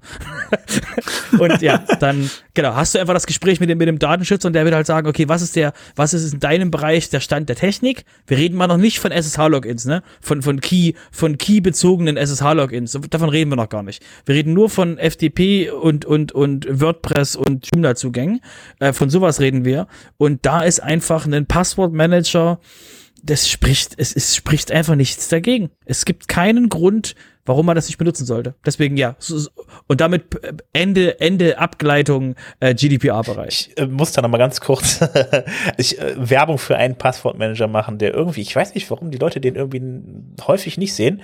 Äh, also nicht OnePassword, bei OnePassword, die wollen die Daten mal bei sich speichern, aber NPass, das kann ich nur weiterempfehlen, das benutze ich immer. Das ist, da kann man die Daten speichern, wo man will und äh, kostet auch erstmal nichts. Und äh, man kann aber auch dafür bezahlen für die Handy-Version und äh, ich ich glaube, dafür muss man zahlen, aber das ist nicht so teuer. Ähm, ist auf jeden Fall sehr gut, kann ich nur weiterempfehlen. Ich predige es auch immer wieder allen Leuten, bitte benutzt Passwortmanager. Ja. Manche Leute ja, machen es aber immer noch nicht. Das hier zeigt einfach auch, äh, Fehler passieren halt schnell und äh, ne, hier waren 6225 äh, Kundenzugänge plötzlich betroffen. Ich habe eben nochmal nachgeguckt. Ähm, das ist eine Menge. Äh, und es kleiner Fehler, große Auswirkung. Ähm, deshalb muss man manchmal sich wirklich überlegen, ähm, bin ich mit dem, was ich mache, auch wirklich State of the Art oder ähm, mache ich es mir manchmal zu einfach? Ja, ich muss aber auch nicht verstehen, wo man Passwörter im Klartext irgendwo in der Datenbank ablegt. Oder, also naja gut, ich, das sind ja Daten, äh, sind ja Passwörter, die ich für andere Seiten brauche. Ich kann die ja bei mir nicht hashen, äh, denn damit könnte ich ja nur Ach so, das meinst du bei so. mir eingegeben. Ja, gut. Das sind ja äh, Passwörter, die äh, dann halt die Zugang zu, ah, okay. äh, äh, zur äh, Google Search Konsole oder zu anderen solchen Sachen äh, okay, so rum. Ähm, äh, ermöglichen. Deshalb, die konnten ja nicht gehasht werden. Die mussten ja im Klartext irgendwo vorliegen. Das stimmt wohl, das ist richtig. Nun gut, dann würde ich sagen, kommen wir mal zum Tellerrand und da äh, fange ich mal mit GraphQL an und da gab es nämlich hier wie the State of JavaScript, State of Word und so weiter, also WordPress. Ähm, da gibt es auch dieses State of GraphQL und da wurde mal eine Umfrage gemacht. Ähm, wie beliebt das Ganze denn ist äh, und es ist immer beliebter, äh, nur in diesem Jahr nicht mehr so viel gewachsen. Ähm, die Leute sind sehr zufrieden damit und ich muss mal ganz kurz also ähm, sagen, da gibt's auch gar nicht so viel zu erzählen zu dieser, zu dieser, zu diesen Statistiken, ähm, nur das GraphQL halt eben. Ähm, ich habe letztens auch ein schönes Interview darüber gehört über jemanden, der da wirklich auch tief drinsteckt in der Materie, ähm, was, was REST APIs angeht. Und ähm, ist auf jeden Fall eine sehr schöne Alternative zu ähm, zu, zu einer REST API, weil man da wirklich auch nie nur die Daten bekommt, die man halt eben auch gerade braucht. Und äh, von daher, äh, ja, kann ich auch wieder nur weiterempfehlen. Ja. Ähm, wollte ich Standard, Standardspruch, Standardspruch zum Thema GraphQL. Das ist einfach der Bereich, wenn du, wenn du die REST API nicht anfassen kannst von dir und du hast eine Legacy REST API, wo du eigentlich, eigentlich würdest du ja die REST API einfach ändern. Du würdest sagen, okay, hallo REST API, mach mal, mach mal diese Felder anders, gib mir hier, ich brauche noch da Endpunkte. Und wenn du, wenn du aber als ähm, als Entwickler im Frontend, Headless zum Beispiel, äh, nicht an der REST API rumspielen kannst und sagen kannst, ich brauche jetzt mal nur diese Felder in der Ausgabe. Da wurde, das ist eben der Grund, äh, dass es die GraphQL gibt. Das ist, das ist zum, das, das Legacy APIs weiterleben können. Hm, ja, aber es ist auch nicht nur dazu da, nicht nur für Legacy APIs, sondern wirklich auch dann wirklich dann, um, um gezielter Daten abfragen zu können. Und ähm, das ähm, ist schon so, dass man da wirklich, man kann ja viel granularer auf Daten zugreifen. Man hat auch weniger Daten, äh, Datenverkehr dadurch und ähm, das macht auch schon Sinn, um dann, ähm, um eine REST API dann halt äh, zu ersetzen. Also äh, das ist selbst von, von, also da gab es ein schönes, schönes Interview, glaube ich, dann auch dazu letztens hier äh, bei, bei, äh, ah, muss ich, ich verlinke ich euch auf jeden Fall. Ähm, was mit Work, Working Draft, genau, den Working Draft Podcast, da hat auch äh, einer davon, äh, einer da erzählt halt eben über die ganze Sache, der auch mit denjenigen, der die REST API vom Prinzip her schematisch erfunden hat. Und äh, da hieß es dann auch, dass er dann irgendwie, äh, dass das halt eben das Problem wäre, dass eine REST API halt nicht das abbildet, was ich dann brauche, wenn ich jetzt hier, ne, ich brauche nur ein Feld, ne, und äh, das hätte die Daten hätte ich ganz gerne. Das kann eine REST API nicht unbedingt immer ab, an, äh, äh, abbilden. Deshalb ist so eine GraphQL halt viel granularer und passt eigentlich auch noch ein Stück weit besser als jetzt unbedingt als jetzt eine REST API. Genau. Wie gesagt, nochmal der Hinweis, ähm, das liegt daran, dass normalerweise würdest du bei der REST API eine neue Version machen. Also, ne, wenn wir einfach mal beim Thema REST API bleiben, du würdest eine neue Version von der REST API machen und würdest das, den anderen die andere An Abfrageart als neuen, als neuen Endpunkt zum Beispiel definieren. Also wenn du wirklich eine REST API hast, wenn du die wirklich entwickelst. Das Problem ist, dass eben äh, GraphQL dir es erlaubt, dass du die REST API nicht mehr ändern musst, sondern du erweiterst sie quasi durch GraphQL und dadurch kannst du unglaubliche Anfragen an die, an diese, an diese API schicken ohne dass derjenige auf der anderen Seite, der die API programmiert, mitdenken muss. Das heißt, die müssen quasi jetzt nicht sagen, okay, was brauche ich jetzt alles hier für Felder und was wird jetzt, was braucht jemand anderes und wie frage frag ich die Felder ab, sondern die können einfach sagen, hier hast du eine GraphQL, frag grad deinen Scheiß alleine an. Mhm. Genau, geht dann halt viel unabhängig voneinander. Nun ja, richtig. Auf jeden Fall, ähm, wer das mal ausprobieren möchte, kann ich nur empfehlen, WP GraphQL mal zu installieren und äh, dann sich vielleicht mal ein, zwei Videos dazu anzugucken. Das ist echt wirklich sehr einfach, da Daten abzurufen. Mhm. Ähm, ja, das zum Thema GraphQL. Udo, du hast uns doch auch was mitgebracht. Ja, es geht mal wieder um Gutenberg. Gutenberg, ihr kennt die Diskussion, seit äh, es Gutenberg gibt, äh, soll es nur für WordPress sein oder können wir es auch sonst noch äh, verwenden? Ähm, da hat es ja immer wieder Diskussionen gegeben. Ähm, das ist teilweise an der Lizenz gescheitert, ähm, weil Gutenberg bisher ja unter der GPL steht, genauso wie wir es für WordPress ja auch haben. Ähm, das heißt eine Open Source Lizenz mit einem äh, starken Copyleft. Ähm, und ähm, die Diskussion war natürlich auch immer, ähm, was ist, wenn wir es in andere Projekte einbauen wollen, die zwar auch unter einer Open Source Lizenz äh, sind, ähm, aber halt kein solches Copyleft haben. Also äh, eine Mozilla Lizenz, eine Apache Lizenz oder eine BSD Lizenz zum Beispiel. Ähm, das, äh, man hatte dann ja überlegt, ähm, dass man äh, für ähm, den Gutenberg-Editor eben, um diese Verbreitung auch außerhalb von WordPress äh, zu fördern, ähm, ein Dual Licensing anstrebt, also äh, dass Gutenberg sowohl unter der äh, GPL Version 2 äh, lizenziert wird, als auch unter der Mozilla Public License, die äh, auch eine Open Source Lizenz ist, aber eben ohne dieses Copyleft. Ähm, das ist natürlich nicht ganz so einfach, weil ähm, das Urheberrecht liegt ja an dem jeweiligen ähm, ähm, Contributor, der äh, den Code eingebracht hat. Äh, das heißt, man muss genau genommen von allen Patches, die jemals eingefügt wurden, äh, die ähm, Autoren befragen, seid ihr damit einverstanden, dass wir es jetzt äh, mit einer Dual-Lizenz äh, GPL plus MLP, äh, MPL ähm, versehen. Das hat man äh, gemacht, damit hatte äh, damit hat man ähm, ähm, äh, man hat angefangen äh, oder man fängt jetzt an äh, zuerst äh, für neue Sachen es umzustellen, dass das auf alle Fälle Dual Licenses äh, sind. Ähm, dann äh, der nächste Schritt wird dann sein, dass man den Konsens sucht von allen bisherigen ähm, äh, Beitragenden. Und äh, der dritte Schritt, äh, der auch schon soweit klar ist, ist, dass man dann auch hingehen muss und den Beitrag, äh, äh, die Beiträge, die Patches von äh, Contributern, die eben nicht damit einverstanden sind, äh, auf gut Deutsch neu schreiben oder äh, ersetzen muss. Äh, die Diskussion ist, also das ist auch wohl inzwischen geklärt, dass man das so macht. Ähm, die Diskussion geht im Moment nur noch darum, was ist mit äh, so bestimmten Gutenberg-Sachen, die nur für WordPress interessant sind, äh, die also nur im WordPress-Kontext Sinn machen. Äh, sollen die GPL-only bleiben oder sollen die auch äh, entsprechend äh, unter eine Dual-License gestellt werden?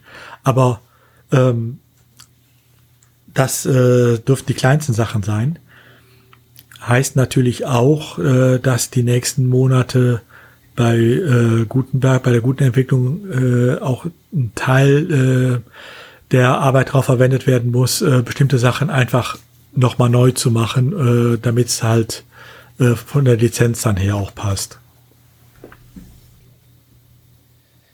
Äh, das klingt gerade so, als hätte sich was aus seiner Rubrik hierhin verirrt in den Tellerrand. Naja, gut. Man hätte es auch unter Recht machen können oder unter Plugins, aber. Nee, nee, das ist, das ist Tellerrand. Wir haben, wir hatten vorhin ein längeres Gespräch dazu. Das betrifft nicht den WordPress Core.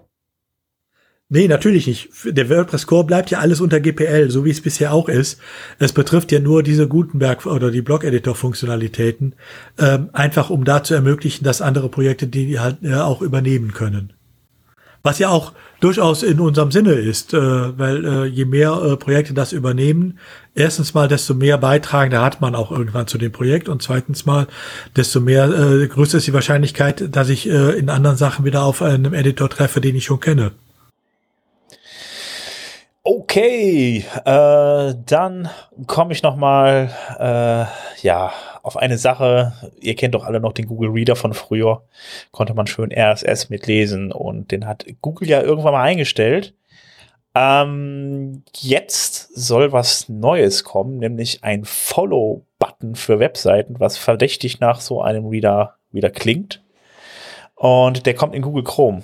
Ähm, momentan, also das heißt, er kommt, momentan wird er getestet ähm, bei Google. Da gibt's ja einen entsprechenden Google, den man sich runterladen kann. Ähm, wo dann entsprechend, äh, ja, das nennt man so diese Bleeding Edge Installation, äh, die kann man sich dann installieren und da hat man äh, ja dann äh, neue Funktionen gesehen, um eine Webseite zu folgen. Das steht dann einfach Follow im Menü und äh, ja, kann man ja schwer von ausgehen, dass er dann natürlich dann auch die Artikel dann halt eben dann da äh, nimmt aus dem, RS, äh, aus dem RSS, um die Seite entsprechend dann, äh, um die Inhalte halt eben auch entsprechend darstellen zu können. Vom Prinzip her ist es wieder nichts als ein, als ein RSS-Reader, nur vielleicht also einfach nur vom Naming her ein bisschen anders. Vielleicht konnten die Leute auch früher mit äh, RSS-Feed hinzufügen auch nicht so viel anfangen und jetzt nimmt man einfach Follow. Das kennt man ja mittlerweile irgendwie aus allen möglichen Bereichen. Äh, würde auch Sinn machen. Ich finde das auch schön, wenn das drin ist irgendwie, weil ich ja kann das halt nur durch zusätzliche Plugins abdecken. Äh, und äh, ja, ich denke also ja, ich bin mal gespannt, was da passiert. Momentan ist es noch äh, ja in der Entwicklung. Ähm, ja, und das, wo wir gerade schon mal bei Chrome sind, äh, das wird demnächst noch äh, äh, ein wenig schneller gehen mit den Updates. Ihr kriegt das immer mit, dass ihr, äh, äh, dass ihr immer Updates für den Google Chrome bekommt. Dann steht dann vielleicht oben rechts mal aktualisieren oder er ist direkt schon aktualisiert, wenn ihr ihn startet. Ähm, da gibt es nämlich jetzt alle zwei Wochen Updates für die Leute, die halt äh, äh, momentan aber noch den alten äh, Zyklus gewohnt sind und das halt eben auch auf der Firma, in der Firma entsprechend für viele andere Rechner installieren müssen. Gibt es dann noch so, so, so einen Legacy-Release-Zyklus, äh, Zyklus, nochmal eine weitere Stable-Version, die alle vier Wochen rausgegeben wird, die dann auch installiert werden kann. So. Ja, so viel zum Thema Google Chrome. Gut, dann äh, bleiben wir doch mal bei Google, gehen aber vom Browser wieder zur Suchmaschine. Ähm, da war es ja eigentlich, äh, ja, so lange wie ich zurückdenken kann, dass äh, Google äh, von Relevanz ist, eigentlich immer gute äh, Usus, dass man eine Sitemap, also eine, ein Verzeichnis der ganzen URLs seiner eigenen Webseite äh, für die einzelnen Seiten darauf äh, bei Google einreichte, sei es in Google Search Konsole oder äh, ähm, dass man äh, zumindestens äh, so eine ähm, Sitemap erstellte und sie äh, äh, dann entsprechend äh, verlinkte. Ähm, da legt Google wohl inzwischen keinen großen Wert mehr drauf. Ähm, das hatten sie schon vor paar Monaten gesagt. Jetzt haben sie sogar äh, ihre Dokumentation für die Google-Zeit äh, geändert äh, und haben da äh, das komplett rausgeworfen. Ähm, also Google Sitemaps, äh, Sitemaps scheinen Google tatsächlich nicht mehr großartig zu interessieren. Sie gehen wohl davon aus, dass sie alle wichtigen Sachen inzwischen auch so äh, finden. Ähm, was nicht heißt, dass ihr sie nicht einreichen müsst mehr. Äh, ne?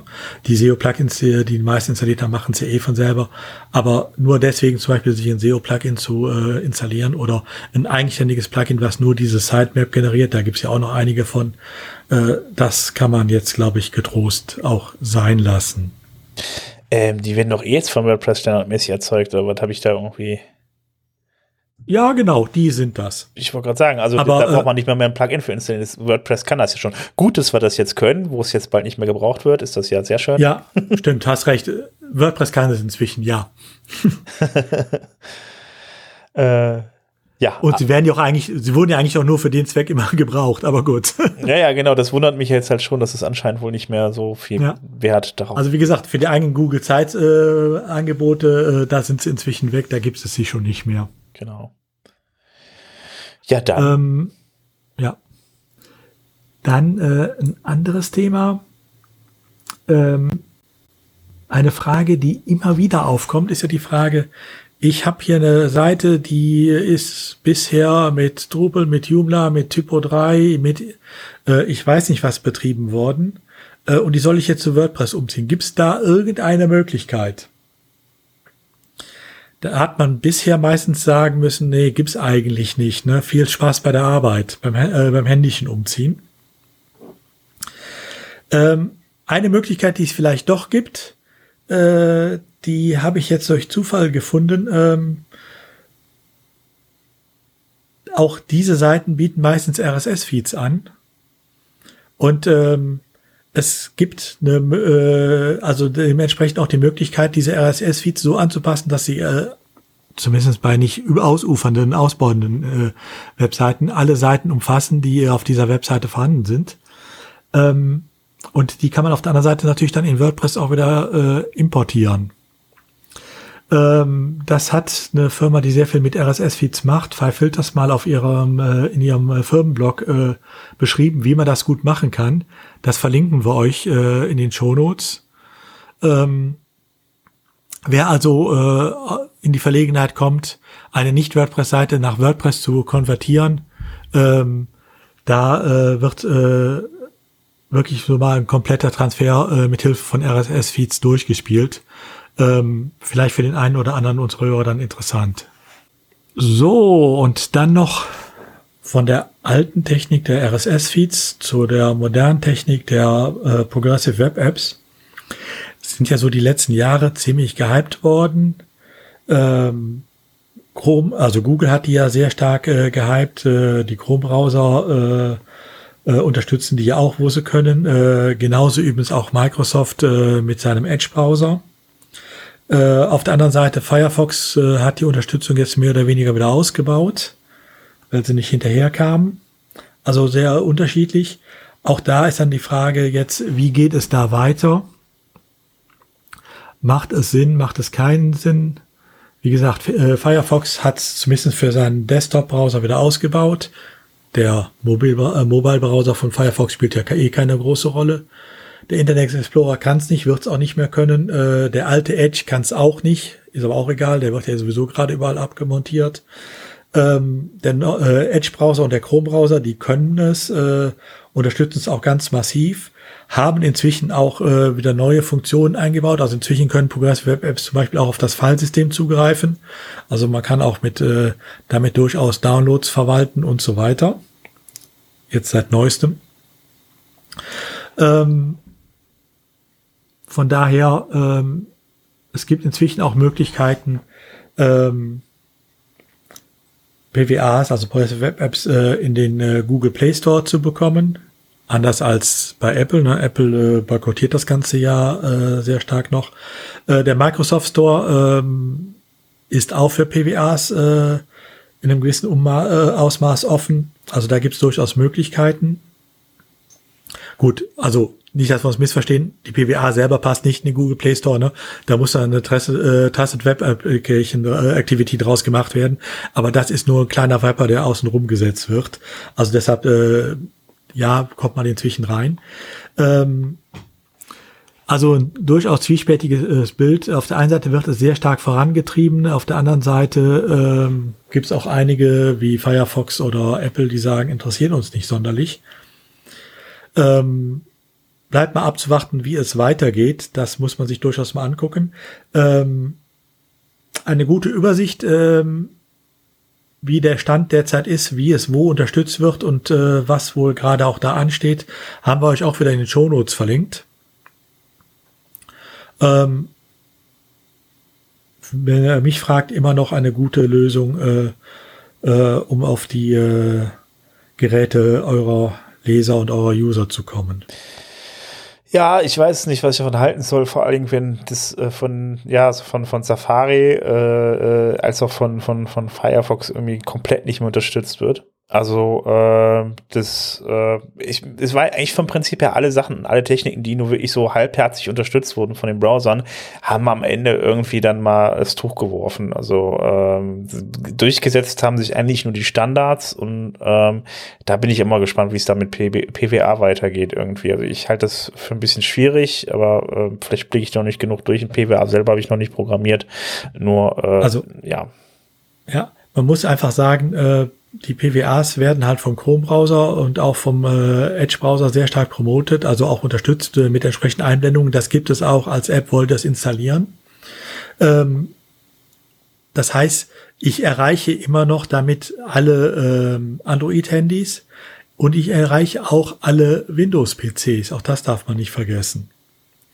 Ähm, und ich sehe es bei mir, ich habe letztes Jahr konsequent alle Webseiten, äh, also alle Informationen, alle Nachrichtenportale auf PWAs umgestellt äh, und habe inzwischen durchaus zwischen 15 und 20 Prozent der äh, Zugriffe über äh, die PWA-Funktionalität. Also ähm, wo ich, ich kann es äh, an, äh, an den Links sehen, äh, ob sie über eine installierte PWA kommen oder äh, halt im äh, Browser aufgerufen werden. Und es sind tatsächlich inzwischen nennenswerte Anteile halt die auf dem Wege kommen. Äh, und das darf man nicht vergessen. Das sind äh, User, die immer wieder kommen, weil äh, die haben das, den Button von mir auf ihrem, auf ihrer Oberfläche liegen. Ah, okay. Dann kann ich also mit der PWA dann einfach dann sagen, pass auf, mach mir dafür einen Button auf der, äh, auf mein, auf meinem Handy. Ja. Genau. Also sofern genau. ich kein iPhone habe. Ja, ja, gut, bei iPhone müsste man, äh, kann man ja auch händiges installieren, aber das ist dann mehr oder weniger nur so ein äh, Startbutton für eine Webseite. Weiter wird's dann nicht unterstützt. Bei den Androids kann ich ja sogar noch mehr damit dann auch machen. Ähm, aber da wird's auch aktiv unterstützt. Das heißt, äh, wenn ich die Seite als PWA ausliefere, die Webseite also anzeige, das ist, die ist PWA-fähig, dann fragt dich ja tatsächlich der Chrome-Browser im Android oder auch äh, der äh, Chrome oder Edge Browser eben auf Windows äh, an. Hier, die gibt's auch als äh, App, willst du sie installieren? Okay. Und das ist durchaus eine Ansage. Ja, ja, vielleicht ist das ja auch, vielleicht verlieren auch nur die anderen dadurch Marktanteil an was, was Browser angeht. Also ich meine, kann natürlich dann auch irgendwie sein, dass das jetzt einfach so, äh, ja, für, für Chrome so ist, dass sie halt eben dadurch noch weiter Verbreitung finden. Also kann ja in beide Richtungen gehen. Ja, natürlich. Ja, schauen wir mal. Ja, einfach mal abwarten. Gut, dann würde ich sagen, dann kommen wir jetzt mal in die neue Lese- und Hörecke. Ähm, und da fangen wir jetzt mal mit dem Projekt 26 an. Also gibt viel zu lesen. Ähm, diesmal vom Projekt 26 der Thorsten Landsiedel, der äh, wollte ein drei Spalten äh, an eine Tablet-Ansicht anpassen. Da hat er ein bisschen was drüber geschrieben. Dann Bernhard Kau hat äh, Kommentare von privaten Beiträgen in Kommentar-Widgets anzeigen. Das hat er wohl nochmal einen ähnlichen Beitrag dazu vorher ähm, äh, mit, mit, mit, mit privaten Tags oder was war das, glaube ich, irgendwie. Ähm, äh, auf jeden Fall, äh, ja, Florian Brinkmann haben wir dieses Mal zweimal dabei. Einmal mit dem Thema CSS-Selektoren in PHP äh, äh, eine Klasse voranstellen. Äh, da ist er auf den PHP-CSS-Parser eingegangen. Da konnte ich, das könnt ihr euch auch mal anschauen. Und dann noch ähm, Wechsel und dann hat er noch was geschrieben, das hat jetzt ja nicht unbedingt direkt etwas mit äh, WordPress direkt zu tun, aber er hat seine Entwicklungsumgebung umgestellt und ist dann von Windows auf Ubuntu als Hauptbetriebssystem gewechselt, wen das mal interessiert. Ansonsten, ähm, Stefan Kremer äh, hat noch eine Kleinigkeit geschrieben und auch verhashtagt mit Projekt 26, auch wenn er nicht mehr unbedingt mitmachen will ähm, zum Thema, wenn E-Recht 24, äh, also wenn E-Recht 24 Juristen ein WordPress-Plugin bauen, hatte mal ein bisschen was über dieses Plugin erzählt, was da wohl gut oder halt eben auch nicht so gut dran ist. Und dann haben wir noch den Phil Marx mit äh, dem Thema Metadaten in Dateien angeben und auslesen. So, das waren die Projekt 26 Beiträge der letzten ich glaube, drei Wochen. Das, ja, ich glaube schon. Ähm, so, und äh, da wir gerade das Thema PWA hatten und ähm, ja, gibt es noch einen Beitrag zum Thema, äh, die, äh, wie man die PWA Service Worker leichter debuggt haben wir noch einen Beitrag. Also alle Beiträge findet ihr natürlich jetzt alle dann äh, bei uns dann äh, in, in den Show Notes. Dann könnt ihr euch da mal durchlesen. Also ich gehe jetzt auch nicht viel detaillierter auf die Beiträge ein, sondern rast hier einfach mehr runter. Alles Interessante, was wir gefunden haben, was mit WordPress zu tun hat und auch so in der Nähe ist von WordPress und Webentwicklung.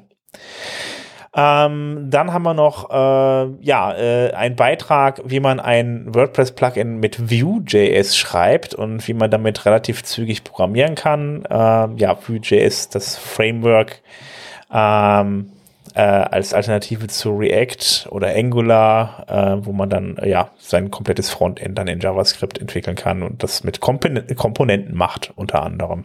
Ähm, kann ich nur weiterempfehlen, sehr interessant. Ähm, ja, und dann gibt's noch äh, ja, einen Beitrag von csstricks.com. Ähm, das ist, da wer noch nicht weiß, wo es da um, um, äh, ist, um äh, ähm, Full-Site-Editing geht bei WordPress, der kann sich das mal durchlesen. Der hat also ein bisschen äh, erklärt halt eben, wie das, äh, ja, the WordPress, the WordPress Evolution toward Full-Site-Editing, also ein bisschen so die Entwicklung dahin, wo das jetzt momentan hingeht, äh, bis wir dann enden, äh, am Ende halt Full-Site-Editing haben. Und wie man das ausprobiert hat, noch ein paar Links darunter gepackt, ähm, die einem da weiterhelfen, wenn man da auch ein bisschen was machen möchte.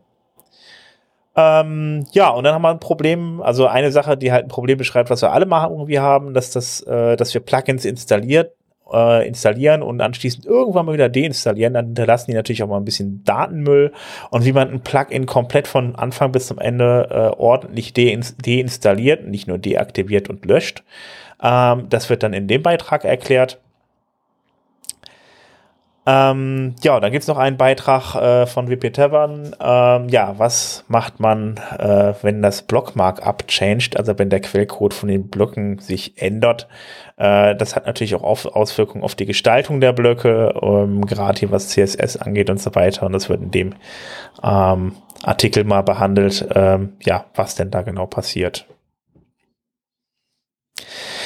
Ähm, ja, ähm, dann gibt's noch einen Artikel, äh, ja, äh, ja, statische Websites mit WordPress, aber nicht auf Deutsch, sondern auf Englisch. Der ganz, äh, der, der Cef Zuras, äh, Soraski, ähm, ähm, äh, das ist gar kein, ich, mir fällt gerade ein, das ist gar kein Artikel, das ist ein Podcast, aber der erzählt ja mal ein bisschen, wie man äh, statische Webseiten mit, ähm, äh, mit, mit PHP macht und das Ganze mit der Software Stratic. Ähm, ja, äh, damit kann man dann äh, ja WordPress ein wenig äh, ja flotter machen. Statifizieren. Statifizieren, genau. genau. Robert, wolltest mit du da noch was zu sagen? Mit allen Nö, mit allen Vor- und Nachteilen, die da, die daraus erwachsen ist, weil statische Webseiten heißt ähm, kein dynamischer Inhalt mehr. Also im Sinne von, man muss sich halt dann bei JavaScript und ähnlichem helfen, dass man da dynamisch Dinge machen kann, weil eben die Statifizierung beschleunigt zwar die Webseite und ähm, das zweite, den zweiten Vorteil, den da, ähm, den da der, den das Stratic mitbringt, ist, ähm, dass sie sagen, dass es dann sicherer ist, weil wenn kein PHP irgendwo rumliegt, kann nichts gehackt werden. Ähm, und also sprich, schlechte Plugins sind quasi dann damit ähm, äh, auch behoben. Ähm, der Nachteil ist einfach nur, dass man dann eben die Webseite ähm, sich anschauen muss, weil wenn man irgendwo auf einer Seite dynamisch plötzlich Inhalt hatte, der je nachdem, was der User gerade macht oder wo halt dann dynamische Dinge sind, die fallen einfach weg, weil einfach die Webseite im Frontend nicht dynamisch ist. Genau, deswegen Vor- und Nachteile. Genau, und ähm, der Cef Soraske ist auch kein Unbekannter, sondern er ist einer der Hauptentwickler von PHP und von daher wird das sicherlich sehr interessant sein, sich das mal irgendwie anzuhören und äh, ja, ähm, Werbung. Genau, und jetzt fragt ihr, jetzt fragt ihr euch, warum macht der jetzt für Stratic Werbung?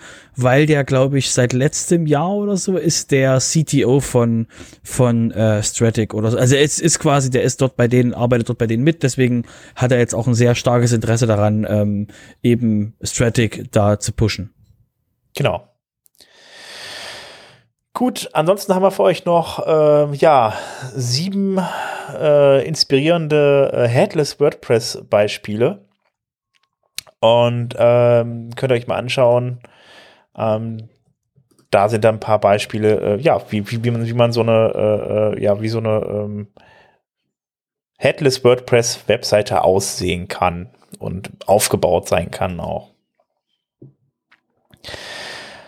Ähm, ach, da ist noch, ich dachte, was ist das eigentlich? Robert, das ist doch eins von dir. Ach Quatsch, da ist nichts von mir. Da ist doch überhaupt nichts von mir. Ähm, Du meinst jetzt gerade diese, diese, diese ähm, Newbie-Geschichte äh, für, für Headless und Jamstack, die mir einfach der, der Udo auf den Tisch geschoben hat. Unhold. Okay. Der Unhold. Ja, nee, es gibt, es gibt eine, ähm, ähm, in kurzen, also es gibt einen Artikel auf dev.to. Das ist so eine, das ist so eine, ähm, stellt, stellt euch medium.com vor für Developer. Um es mal ganz komprimiert zusammenzufassen. Also das ist so eine Seite, so eine Community, wo eben ähm, ganz viel Developer, ähm, ganz viel Kram geschrieben wird.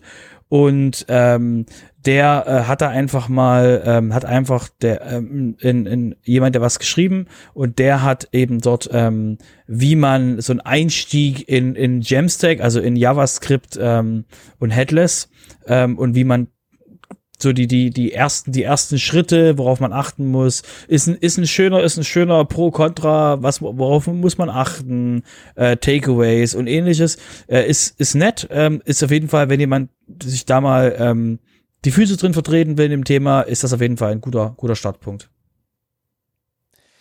Gut. Das war die erste Lese- und Hörecke. Dann kommen wir jetzt zu den Terminen. Moment. Jetzt, der, bis der Sven soweit ist, der allgemeine Hinweis, es gibt wpkalender.io, ähm, dort gibt es, also wpkalender.io, dort gibt es den Punkt Online, Online Meetups.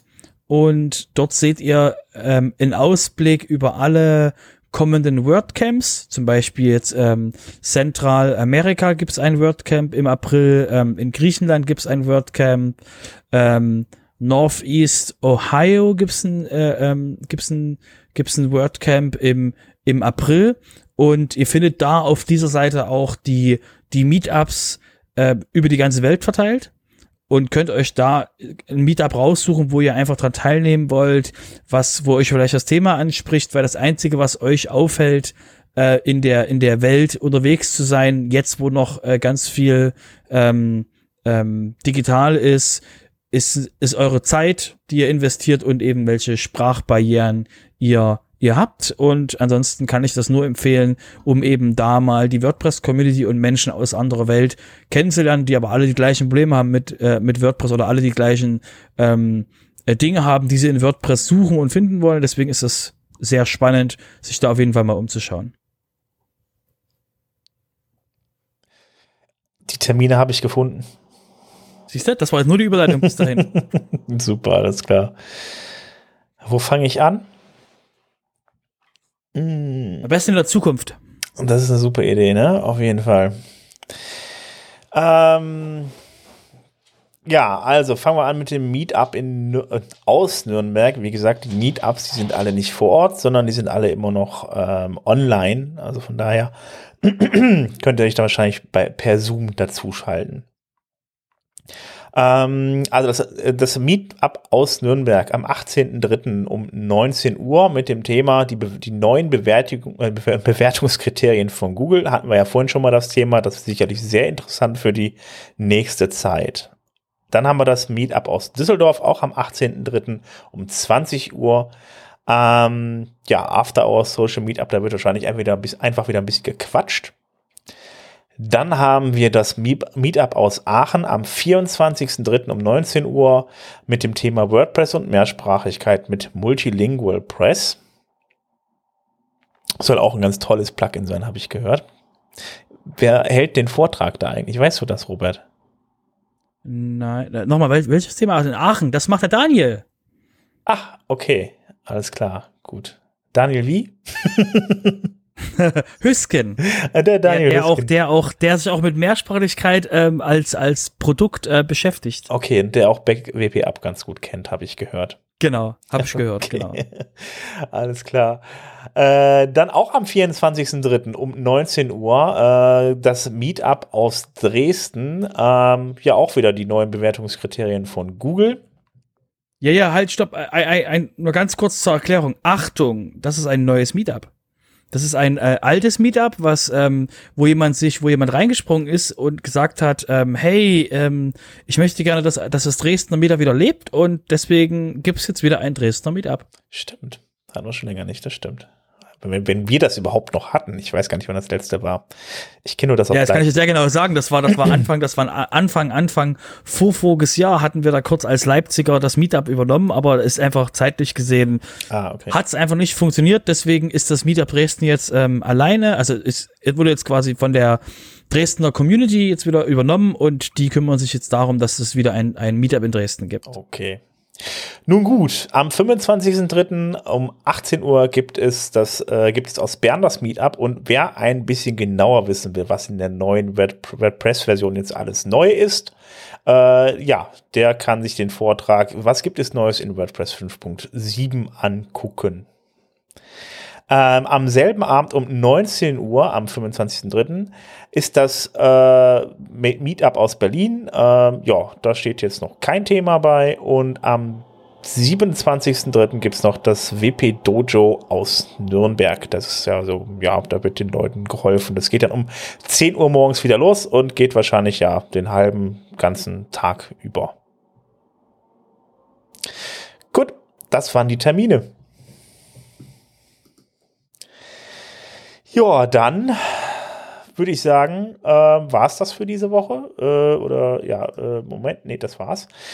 Ähm, ja, wenn ihr uns äh, ja, folgen wollt, könnt ihr das auf Twitter tun, auf Facebook könnt ihr uns folgen, da posten wir noch immer neuesten Beiträge. Kommentieren könnt ihr auch natürlich bei uns auf der Internetseite oder ihr könnt uns natürlich auch bewerten bei, äh, bei dem, bei dem, äh, beim Apple Podcast könnt ihr uns bewerten, da freuen wir uns natürlich riesig drüber. Und ähm, ja, äh, genau, wp-sofa.de, da findet ihr uns. Ansonsten einfach nach WP Sofa suchen. Von daher, äh, ja, würde ich sagen, war es das für diese Woche. Ähm, ich wünsche auf jeden Fall, ja, ein paar schöne Tage, bis wir wieder da sind und äh, ja, bis zum nächsten Mal. Bis dann. Tschüss. Tschüss.